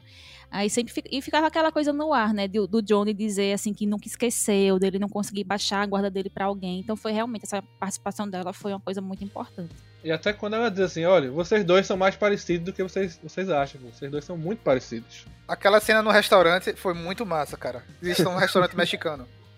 Nossa, Também que ela tá, ele tá com a mãe do Miguel, né? É, foi até uma coisa que eu até falei logo mais cedo, que acho que um, é, rende, os melhores episódios que rendem são quando os dois estão juntos. Que a gente acaba vendo que eles poderiam ser ótimos amigos, né? É sensacional. Toda vez que tem os dois dentro do carro ouvindo uma música, eu fico esperando algum- alguma treta dos dois, velho. É muito É, bom. e aquele episódio que os dois saem de carro também, pra escolher o carro e tal. Nossa, é, Eles são é bem muito bom. complementares, tá ligado? São, são, os dois se completam demais e a química dos dois é muito boa, tá ligado? E galera, a gente falou muito do, do núcleo adulto, eu quero falar um pouquinho mais agora do núcleo adolescente, né? A gente criticou algumas coisas do núcleo adolescente e tal. E a gente falando aqui do amor, o que, é que vocês acharam do- dos triângulos amorosos dos adolescentes? Eram toscos, eram Previsível. forçados? Previsível. É previsível, cara. É isso aí. Sempre, sempre que um Malhação, casal cara. ia se beijar, eu dizia, alguém vai estar vendo os dois se beijando. Não tem como correr. Malhação. É. Malhação. Malhação, é malhação, tá ligado? Eu acho, só Ah, acho, só acho que faltou eles transar. Ninguém transa nessa série, só os adultos, né? Quero saber quem é que transa Ah, não. nessa porra. Não, não, peraí, eu fiquei bolada. Eu fiquei bolada. bebe, mas transar Ca- que é bom, ninguém bebe. Brigar toda também, aquela tá briga, ligado? toda aquela briga em, em em duas temporadas por causa de mulher e ninguém transou. Imagina se esse povo transasse. Olha, Mas o importante, Dani, é porque a vida deles é o karatê. Mas eu acho que o, o Falcão, o Falcão era meio que virou o pegador, né? Cara, o Falcão é demais, eu acho demais Olha, os personagens. eu, eu só acho que o nome desse episódio deveria ser Cobra Kai. Imagine se eles transassem. Tipo, É, é o aí ia ser o caos, viu? É o título perfeito desse episódio. Aquela briga todinha era os hormônios, tá? Era os hormônios. É, eles tinham que botar pra fora o queijo de alguma forma, quebrando tudo. Pois é, mas assim, eu concordo contigo, Dani. E é isso mesmo. Tem esse sistema de novela, né? Meio. É um ritmo de novela, a questão do, do amoroso ali da, dos triângulos, né? Você já sabe o que vai acontecer, é previsível. Mas ao mesmo tempo, a gente gosta disso. É tosco que a gente gosta. Tipo, eu sei o que vai acontecer, mas eu quero ver. Eu quero Quando é ver a na- desgraça. Eu Quando quero é na ver. dose certa, é tipo, é legal, tá ligado? O ruim é que quando fica enrolando eternamente nisso. Mas assim, não é sobre isso a série, tá ligado? Não é sobre o triângulo amoroso. Aparece uma vez ou outra ali e é chato demais aquele triângulo do Rob, Miguel e, Nossa, é e chato. Sam, tá ligado? E como, e como são temporadas curtas, como são temporadas curtas, não é algo que tome muito tempo da série, né? É. Então, tipo, acontece, a gente sabe o que vai acontecer, mas não é algo que vai tomar muito tempo da série. Exatamente, tá ligado? Mas assim, é algo previsível, como o Dani falou. Normal, dentro da estrutura que a série tá ali, já se espera, tá ligado? Que ocorra isso aí. A gente falou bastante coisa. Tem muita coisa pra falar de Cobra Kai. Tipo, é, as frases icônicas do Johnny. é, as frases do Miyagi, que são chatíssimas também ali. A filosofia do Miyagi-Do. Tá Ei, ali. é, ei, respeita a Miyagi, meu irmão. Respe- Daniel É, San não, mas Miyagi. respeita a Miyagi, tá? Eu acho assim, são, são estilos, são estilos diferentes. Eu não sei como é no karatê, se existem estilos diferentes estilos de karatê, né? Porque eu, eu acho que karatê, eu sempre vejo karatê como uma coisa só. Eu não sei se existem estilos Existe, diferentes, existe mas estilo diferente. Existe, Pronto. existe. Porque O- o eu fiz Kung de- Fu. De, Okinawa. O próprio Eu- estilo de Okinawa, do, do, do Miyagi, existe, do Okinawa lá. E uma coisa interessante, claro que não é tão super poderoso, porque na, na terceira temporada, o cara que aparece lá, o, o Japa que aparece pra ensinar, que é a revanche lá, das- que é do segundo filme, que aparece pra ensinar o Daniel, o Daniel San. Pô, velho, tem uns pontos que você vai, é um superpoder. E, e é tipo aqueles cinco pontos pra explodir o coração de Kill Bill, tá ligado, meu irmão? É, Eu esperava mas- isso. Mas você sabe que a- as artes marciais, elas têm tudo, tudo muita coisa em Mas, comum. mas, mas vê só, não faz sentido, porque a única vez que o Daniel San vai usar na série é pra derrotar o velho. O velho já tá caquético ali, o, o, o Chris. Pra dar umas duas porradas no braço dele, o- o velho não consegue andar. Você vê que é dublê, velho. Que ele não consegue andar direito. O cara usa o superpoder lá pra destruir o velho. Mas eu, eu, eu achei muito engraçado na primeira temporada, quando o cara desloca, é, o Rob, ele desloca o braço, né? Que Daniel San faz, peraí, vai bater assim, fazer. Chama o médico. Aí eu juro, eu fiz, meu Deus, eu jurava que ele ia fazer uma papagaiada ali no coisa. Sim, então, sabe uma coisa que me incomodou aqui na questão da primeira temporada? É que no final da primeira temporada, no torneio, todos eles eram faixa preta. E, to- e eles só treinaram Sim. por, tipo, uns três meses. Como é que de- dentro de três meses tu pega a faixa preta? É Uma coisa que eu senti muita falta nessa temporada, na, na- em Cobra Kai, Se tu foi a questão na da- rua, vai aumentando. A, a questão da graduação. Porque é uma coisa, que é um, é um evento que é muito importante dentro do, da arte marcial. É sua graduação, é sua troca de faixa. Então, em momento algum, a gente vê. Eles, assim, a gente sabe que os personagens evoluíram. Por exemplo, o Miguel, ele foi aprendendo e crescendo e melhorando muito. Assim, Miguel, Falcão e a Isha, que era o núcleo principal ali das três temporadas. Mas a gente não vê a graduação deles de trocar de faixa, passar da branca pra amarela, pra vermelha e tal. Quando a gente vê, no, chega no torneio, eles já Sim. são todos faixa preta. Eu fiquei assim, como assim essa galera começou a treinar ontem? Essa temporada se passa em três meses, como é que eles já viraram faixa preta? Aí outra, no começo Dani, da... é, E outra, o Rob consegue dar um golpe secreto lá, que o Daniel San, que era o melhor aluno do Miyagi, nunca conseguiu. E tipo, em pouquíssimo tempo. Ele dá aquele golpe lá com as duas pernas. Sim. É, Tá ligado? Ele sabe assim. É, é, é meio, é meio absurdo isso. Aí quando chega no, no começo da primeira temporada, aí o sensei, o Johnny, ele fala: Não, eu, eu, eu pedi pra vocês voltarem todos como faixa branca, porque a gente vai começar tudo do começo. Aí eu, ué, quer dizer que eles eram faixa preta e agora voltaram tudo pra branca? Aí eu fiquei assim, tipo, não, mas cara, isso aí tá, isso tá muito Eu não isso é sei muito se eles estranho. eram preta, não, tá ligado? Ou se tipo era faixa amarela, não, sei. Mas quando a gente vai. é, eu não sei. Quando, quando você vai competir em torneio regional, você tem as classificações, né? Você tem. É, Mas ali tava todo mundo alinhado, todo mundo começou ao mesmo tempo. Tem que ter um negócio assim, nessa, na, em Karate Kid, até para Karate Kid e Cobra Kai. Suspensão de descrença. É isso. Acredito que tava, tá vendo ali, é isso mesmo. Eu, tô, eu comprei a ideia. Você consegue. Se você for muito. Você consegue dar um, É. chute, dar um chute no ar? Vamos, pro- vamos pra briga. Vamos pra Cara, briga. eu passei. Acabou. Eu fiz um ano de Kung Fu e eu não peguei nem minha primeira faixa. Temporada que vem parece que vai ter, assim, tá o rumor, né, que vai vir o, o filho de Will Smith, que ele é um dos produtores da série, né, Will Smith. É. É, o Smith Ferrer. Então vão meio que conversar o- os universos ali, tá ligado? Será, Acho que seria, seria ma- legal. Seria, seria fala- legal. Eu gosto do É. Karate Kid do, do, do Jack Chan. Eu achei É ele muito, bom, legal. apesar Ele de é não muito ser gosto. É muito bom. É. Mas aí. O JJ aí- falou uma coisa inte- interessante aqui, porque ali é a classificação por idade. Porque o torneio é sub- sub-18, né? O torneio é, é para menores.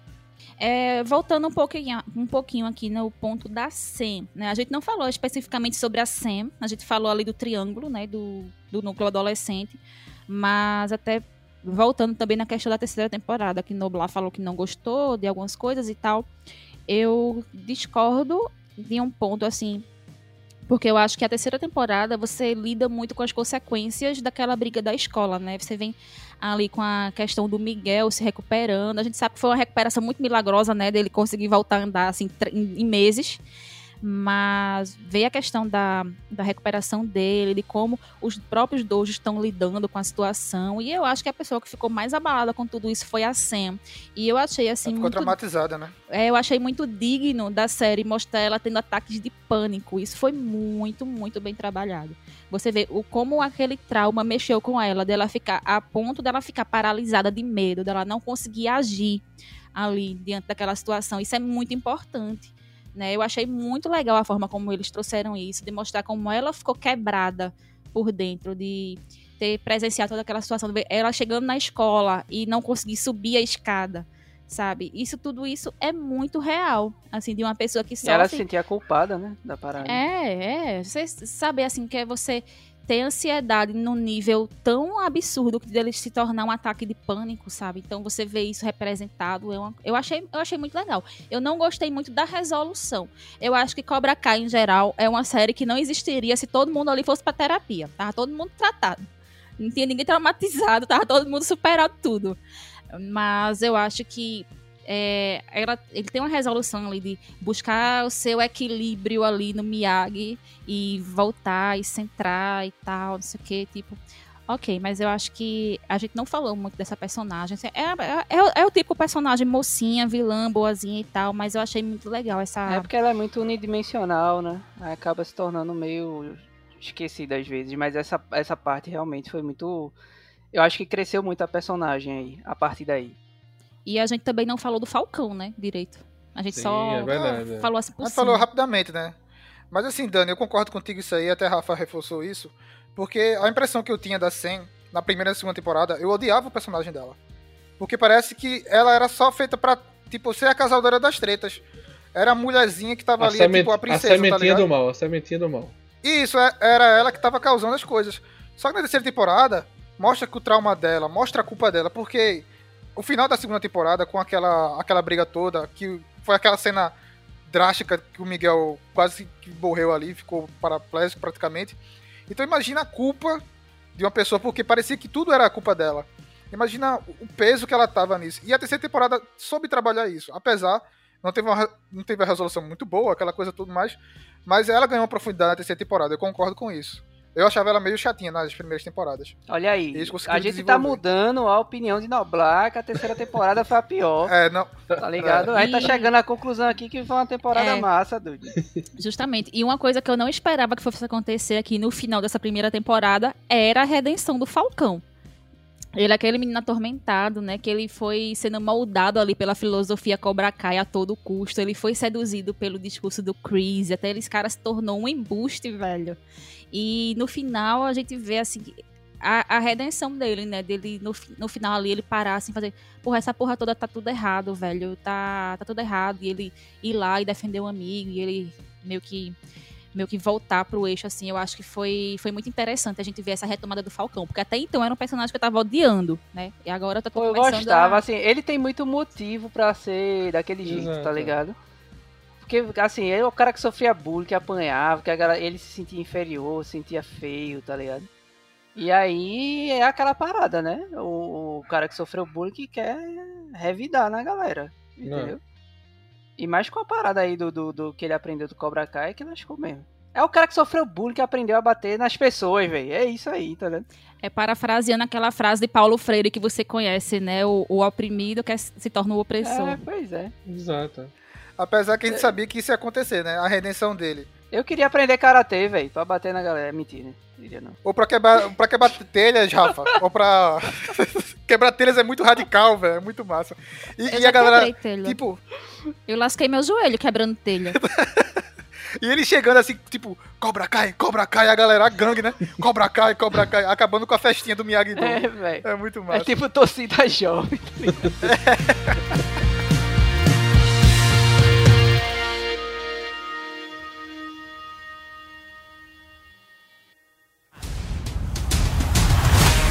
Você não é mais criança.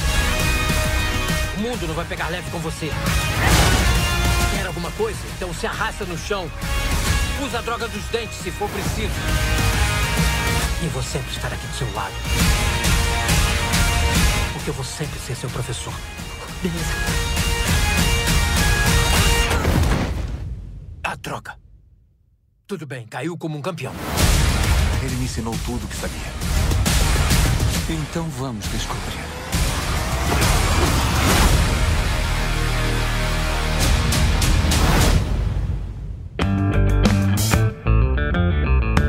Galera, vamos aqui pro bloco final, pra gente ter nossas teorias agora pra quarta temporada. O que é que vocês acham que pode acontecer? É, acho que eles vão, eles vão reta- trazer novamente né, o, o vilão de Karate Kid 3, né? Que também era o cara lá com aquela testa gigante, que eu esqueci o nome dele. Mas ele deve se juntar ao Chris, né? E vai ser o torneio lá. O E japonês, é? Não, é o cara que fez não, Karate não, Kid não. 3. É um, que tem, é um branquinho do rabo de cavalo, que tem uma testa do tamanho do mundo dele. Ah, eu tô ligado qual é, velho. Que, Que- ele fazia que Chris- filmes. Ele era sempre o Chris vilão liga- dos filmes dos liga anos no 80, final da- 90. Exatamente. é. Eu acho que É, o Chris liga é. pra ele no final da, da temporada, então ele deve reaparecer aí. Eu quero ver como é que vai ser essa quarta temporada, porque lógico que vai ter o grande torneio aí no, no final da temporada, mas eu quero ver como é que eles vão construir. A, Disseram que ele é o pai de Miguel, né? Estão dizendo aí. Ah, eita, seria interessante, hein? Cara, dizendo eu tava, eu tava do suspeitando que o Chris seria pai do Miguel, mas depois eu cheguei, eu conclu- eu concluí Não, que não. então- Peraí, o Chris tá aí- mais pra bisavô do Miguel, rapaz. Estão dizendo que é esse cara aí, tá ligado? Que sumiu e tal, que é o pai de Miguel. Estão dizendo Nossa. que o, o Jaden Smith vai aparecer, sacou? É. Não sei como é Sim, que se encaixar, né? Ele aparecendo, mas enfim. Eu preciso ouvir Glory of Love nessa quarta temporada, velho. É, senão vai ser tipo É. Smallville, tá ligado? Que o cara só não abria pra aparecer o no Superman, é, tá ligado? Ô, ô, Rafa, tu falasse uma coisa interessante sobre o filho do Will Smith. Ele pode aparecer porque tem uma conexão aí. O pessoal tá falando as teorias. Porque a mãe, a mãe do, do filho do Smith, que eu só tô falando do filho do Smith, mas a mãe dele no, no filme trabalha numa fábrica de, de carros, né? É, nem Pode ser lembro, que tenha alguma ligação aí. Uma fábrica aí japonesa. Pode ser que tenha alguma ligação Toyota. aí É. Toyota não, Doyona. Que massa, velho. É, é tipo Toyota. Era, era pra ser a Toyota, né? A- É a contraparte da Toyota. Eu acho que, tipo, Cobra Kai tem a, a- a- o potencial de. Assim, eu acho que não tem como mais ir pra frente com os dois, tá ligado? Com a galera das antigas nessa quarta temporada, eu acho que acaba mesmo, mas eu acho que tem potencial pra fazer algo com a, a galera mais jovem, tá ligado? Tipo, dar continuidade. Tipo Creed em Rock Balboa, tá ligado? Que no novo Rock vai Sim, morrer sim, aí e Creed vai continuar a franquia, tá ligado? Acho que vai ser bem isso, assim. E tu, Dani? Alguma teoria que tu, tu espera pra quarta temporada? Olha, é assim, eu não tive nem muito tempo de amadurecer a série, né? Porque eu assisti assim, rápido, corri pra assistir, gravei, assim, não pude nem amadurecer muito, mas eu tô, eu tô meio curiosa pra ver o que é que vai ser o, o desenvolvimento da relação do Daniel com o Johnny, né? Eles juntaram os dois dojo pra terem alguma chance lá contra o Chris, né? O Chris tá com um exército ali do Cobra Kai pra enfrentar o torneio, então eu espero assim que tenha o torneio e eu espero que o Chris seja enxotado dali da, da coisa. Mas assim, no momento eu não tenho muito o que esperar da série. Eu quero ver o, o desenvolvimento, eu quero ver ali as relações, eu quero ver mais desenvolvimento do Johnny, porque eu quero ver o Johnny melhorar realmente como pessoa. Eu torço pelo Johnny.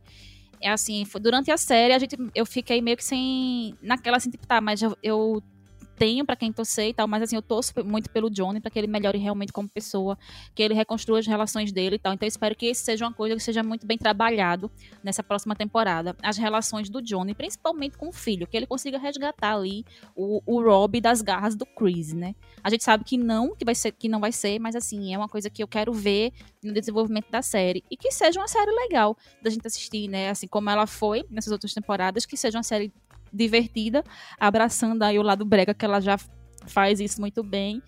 Então é isso, eu não tenho muito o que esperar agora. Galera, pra finalizar aqui, quero fazer um, um jogo rápido com vocês. Então vai ter três aspectos aqui: é, melhor temporada, melhor personagem e melhor cena. A melhor temporada é a primeira. É, a melhor personagem é a, a avó do Miguel. Eu adoro a avó do Miguel, ela sempre aparece, ela é sempre muito Boa, engraçada. cara, é boa, boa. Ela é muito engraçada. E pra mim a melhor cena, eu acho que é no, no, no nono episódio. Não, perdão, é no décimo episódio da primeira temporada. Que é quando o Johnny invade a casa. Ou o Daniel LaRusso invade, invade a casa do Johnny. Aí fica um de frente pro outro. Aí começa a fazer o flashback com a, com a luta deles, tá ligado? Tipo, os dois, um de frente pro outro assim. Faz o flashback, é muito bom. E eles vão tomar café da manhã, não é isso? Isso, é. Tudo, tudo se resolve na porrada, mas tem umas cenas toscas que eles se resolvem sempre no, no, papinho ali, é massa. Exato. Dani, diz aí o teu, teu rank aí, melhor temporada, melhor episódio e. Quer dizer, melhor temporada, melhor personagem, melhor cena. É, deixa- eu quero deixar claro que esse é o primeiro Alarcast que eu gravo sem meu caderninho de anotações, que eu não anotei nada escrevendo ah, quando eu assisti a série. Então, tem algumas coisas assim que eu não lembro exatamente quando nem aonde aconteceu. Mas em relação à temporada, eu acho que a primeira temporada, de fato, é a melhor. Eu acho que quando a gente ainda sabe poucas coisas, quando a gente vê que tá começando a de- descobrir o que é a série, o desenvolvimento dela, a- os primeiros passos é sempre os mais interessantes. Então eu acho que a primeira temporada, de fato, é a melhor temporada. Melhor personagem. Cara, assim, acho que não tem pra onde correr que a série é a série do Johnny, né? Então, assim, ele sempre é o personagem mais interessante. Mas eu queria fazer um adendo aqui, porque tem uma personagem maravilhosa que nós não falamos sobre ela, que é a esposa do Daniel Larusso. Aquela mulher maravilhosa. É a Tu pessoa acha que ela maravilhosa? Eu acho ela meio Acho- chatinha. Eu adoro, a- eu adoro a esposa do Daniel, velho. Ela é 100%, 100 melhor do que ele. Ela que resolve as coisas ali. Ela é, ela é muito tentando legal. resolver as, ela tentando resolver as coisas do modo legal, tipo, vamos na polícia, caralho. Tipo, já era pra ter ido na polícia há muito tempo. Tipo. Mas ela É. chega lá pra dar porrada no Chris, né? Pra dar porrada no velho. Ela, foi peitar, no ela foi peitar o Chris, velho. Assim, ela, Ela é covarde, dando porrada no velho. O velho aí levou porrada em todo mundo. Não, mas o, não, o velho aí é sociopata, né? O cara foi da parte dela pra pedir uma ordem de afastamento. Mas assim, é, é, concordo com o Noblar. A avó, a família do Miguel é uma família sensacional. A mãe do Miguel é uma personagem maravilhosa. A avó também. Inclusive, eu pensava que a avó dele era a mãe dele. Eu pensava que a mãe dele era irmã. Depois foi que eu Ah. entendi que, que a mãe dele era a mãe dele. Mas enfim, são personagens sensacionais. E acho que a, a mãe do. A mãe da Sam também, a esposa do Daniel, também é uma personagem sensacional. Agora, a cena. Cara, é difícil escolher uma cena. Eu acho assim que teve alguns, alguns episódios que eu fiquei muito. Fiquei muito sensibilizada. Assim, a, a série, ela traz, assim, alguns episódios muito legais, que é o personagem em homenagem ao, ao Miyagi na, na, na primeira temporada. É um episódio sensacional, aquele episódio. Eu fiquei assim, tipo, nossa, velho, que episódio foda. Na segunda temporada também tem um episódio do, do Johnny com os amigos dele lá. Que ele vai visitar o amigo dele que tá morrendo, o moribundo, e no final do, do episódio o cara morre. Ali também é um episódio que eu fiquei Na bem vida real emocionada. ele morre, ó. E depois eu descobri que o cara morreu. Eu não sabia que o cara tava doente de verdade. Depois eu descobri que o cara morreu. No primeiro episódio da terceira temporada mostra ali, né, em memória e tal. Aí eu fiquei tipo, caralho, o cara tava morrendo. E assim, foi um episódio que eu achei muito bonito. Eu fiquei muito sensibilizada, sensibilizada com esse episódio. E o da terceira temporada também, a- o episódio do Japão. Ali, o arco do, com o Daniel San no Japão, dele relembrando do Miyagi, dos ensinamentos. Já falasse três cenas aí. Dani. Então, assim, é, é justamente isso. tá- é, tá- é meio complicado. Mas eu não, é, são cenas assim que eu acho legal que a série traz pra s- deixar o espectador mais sensível. E eu acho que são essas cenas, são as cenas que mais impactaram assim, para mim, que mais que mais me marcaram, mais do que toda a porradoria, porradaria, mais do que o quebra-quebra, mais do que o karatê e tal. Eu acho que essas cenas pra mim são as cenas que trazem mais sensibilidade. Bem, galera, assim. Eu gosto muito dos melhores personagens, né? Eu gosto muito do, do núcleo. O Johnny é o personagem e até o próprio Daniel, Daniel Larusso são os personagens principais ali.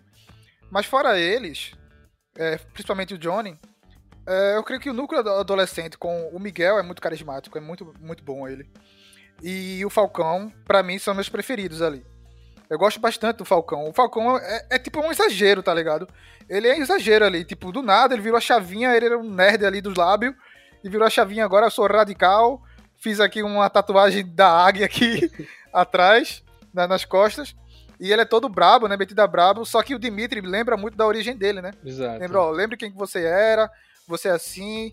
Beleza, você tá assim legal, mas não é isso que, que te faz ser o, o Eli, né? Ele Exato. perdeu a namorada lá no, no meio da, da temporada também. E o Falcão que rende a melhor cena ali no torneio, né? Quando ele, quando ele ganha a luta e ele tira a camisa assim, mostra assim. É, tipo, ele é, ele é muito exagerado. Ele é muito anos 80 total, assim. Eu gosto muito do Falcão. Pra mim é do, do núcleo adolescente ali. E ele tem uma evolução. Exato. Ali, querendo ou não, ele passa por várias fases nessa- nessas temporadas ali. É, apesar que é meio brusco no- na terceira temporada, ele, ele dá um estalo no meio da porradaria. Dá um estalo, tipo assim.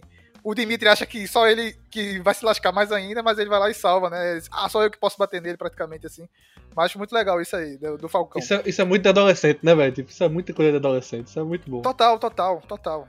E a gente compra isso, a gente compra. É a suspensão de descrença total. A temporada também concordo que a melhor, melhor temporada é a temporada de apresentação, a primeira temporada. Faz um serviço muito bem, até os próprios flash- flashbacks, né? Que é do primeiro filme, né? A primeira e a segunda temporada exploram muito os flashbacks do primeiro filme.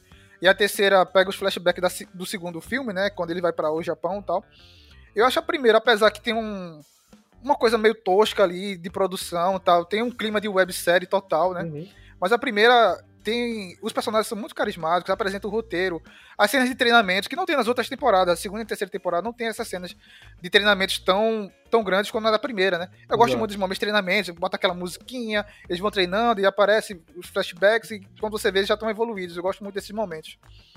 E melhor cena. Cara, eu gosto muito das cenas de porradaria. Mas as cenas toscas do, do Johnny sempre me compram, cara.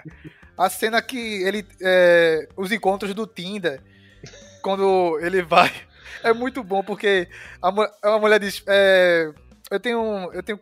Eu tenho crianças, não sei o que. Você gosta de crianças? Ah, meu trabalho é lidar com crianças. Eu adoro crianças. Um- Uma vez a menina falou lá, eu fui lá e dei uma bica na cara dela, sei lá, ele falou assim, eu educo crianças, tá ligado? É tipo uma realidade fora. O- a cena do, do encontro do Tinder é muito bom. As cenas que ele tá lidando com tecnologia, ele ultrapassado. Ele tirando Aquela- fotos pra atualizar o Facebook, As, velho. as fotos são muito boas. E quando ele. Que o Miguel ensina, né? Diz assim: não, você tem que digitar coisas curtas tal, e mandar, não um textão.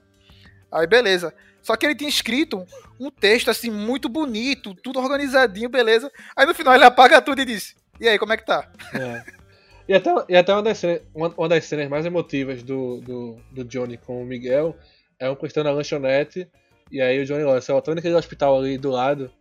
No dia que meu filho nasceu, eu tava aqui e eu não tive coragem de ir lá, tá ligado? Tipo, então é uma cena também- uma das minhas favoritas é essa também. Tem muita cena legal, muita cena É. legal envolvendo o Johnny. Acho que as melhores cenas, assim. As cenas toscas com ele são muito boas. E as cenas dramáticas, apesar que, convenhamos, ninguém ali é um grande ator, né? Ninguém ali tem uma grande atuação, beleza? Uma carga dramática, mas pra, tratando de uma série ali adolescente, eu acho, acho bem coerente.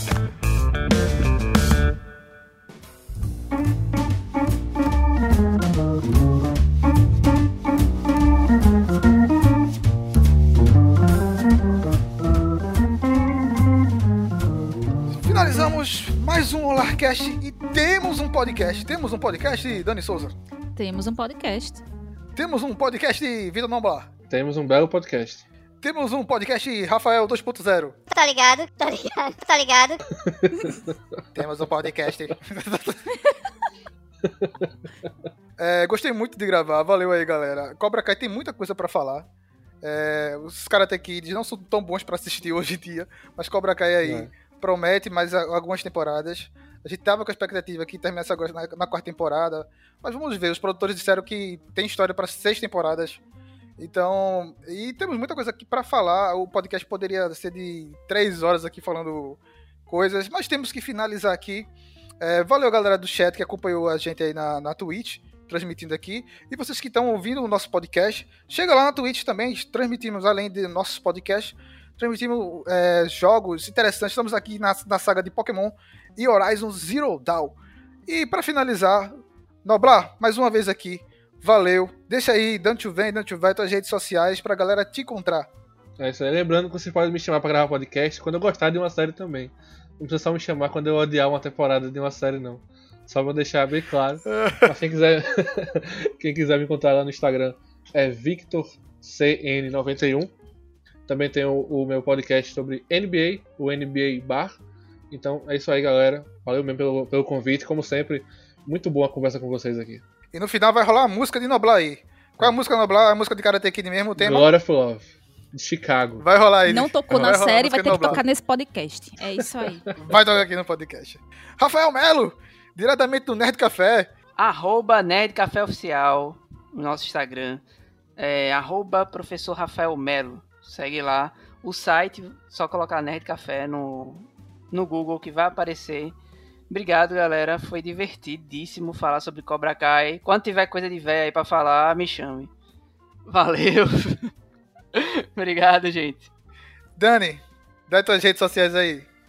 Então, é, eu, estou, eu estou em todas as redes sociais como Amazona Nerd. Twitter, Instagram. Também estou na Twitch fazendo lives de jogatinas. Estou terminando agora a série de Resident Evil. Estou come e vou começar outras séries também. Tem é, jogos novos aí. No Temos jogos novos aí para começar. Então é twitch.tv barra Amazona Nerd. Os links vão estar aqui na descrição. E também estou com podcast no ar. Podcast da Amazona, Amazona Nerd Podcast já está no ar, só é procurar Spotify, Deezer, Google, em qualquer plataforma que você quiser ouvir, o podcast estará lá. Inclusive, o primeiro episódio já, já saiu, com a participação de Matheus aqui, que está aqui conosco. De- não eu. eu que estou aqui com vocês, né? Quer ser dona do Holacast, rapaz? Desculpa, vou, vou, vou repetir aqui. A gente conversou lá sobre as melhores séries de 2020 e as expectativas para 2021. Então tá um podcast aí bem legal. Vocês podem procurar também para ouvir. É isso aí, galera. Galera aí do, do chat, valeu.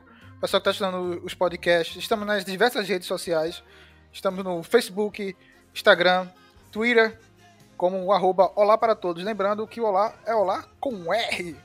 É isso aí, galera. E agora, fique com o finalzinho e a música do Fantástico de Noblar. Tchau! música do Fantástico E de Noblar. Cobra Kai nunca morre.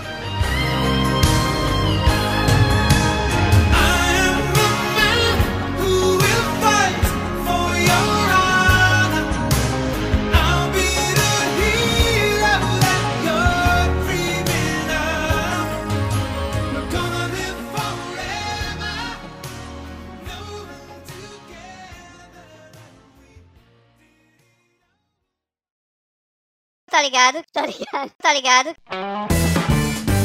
Esse podcast é uma produção Olar Podcasts.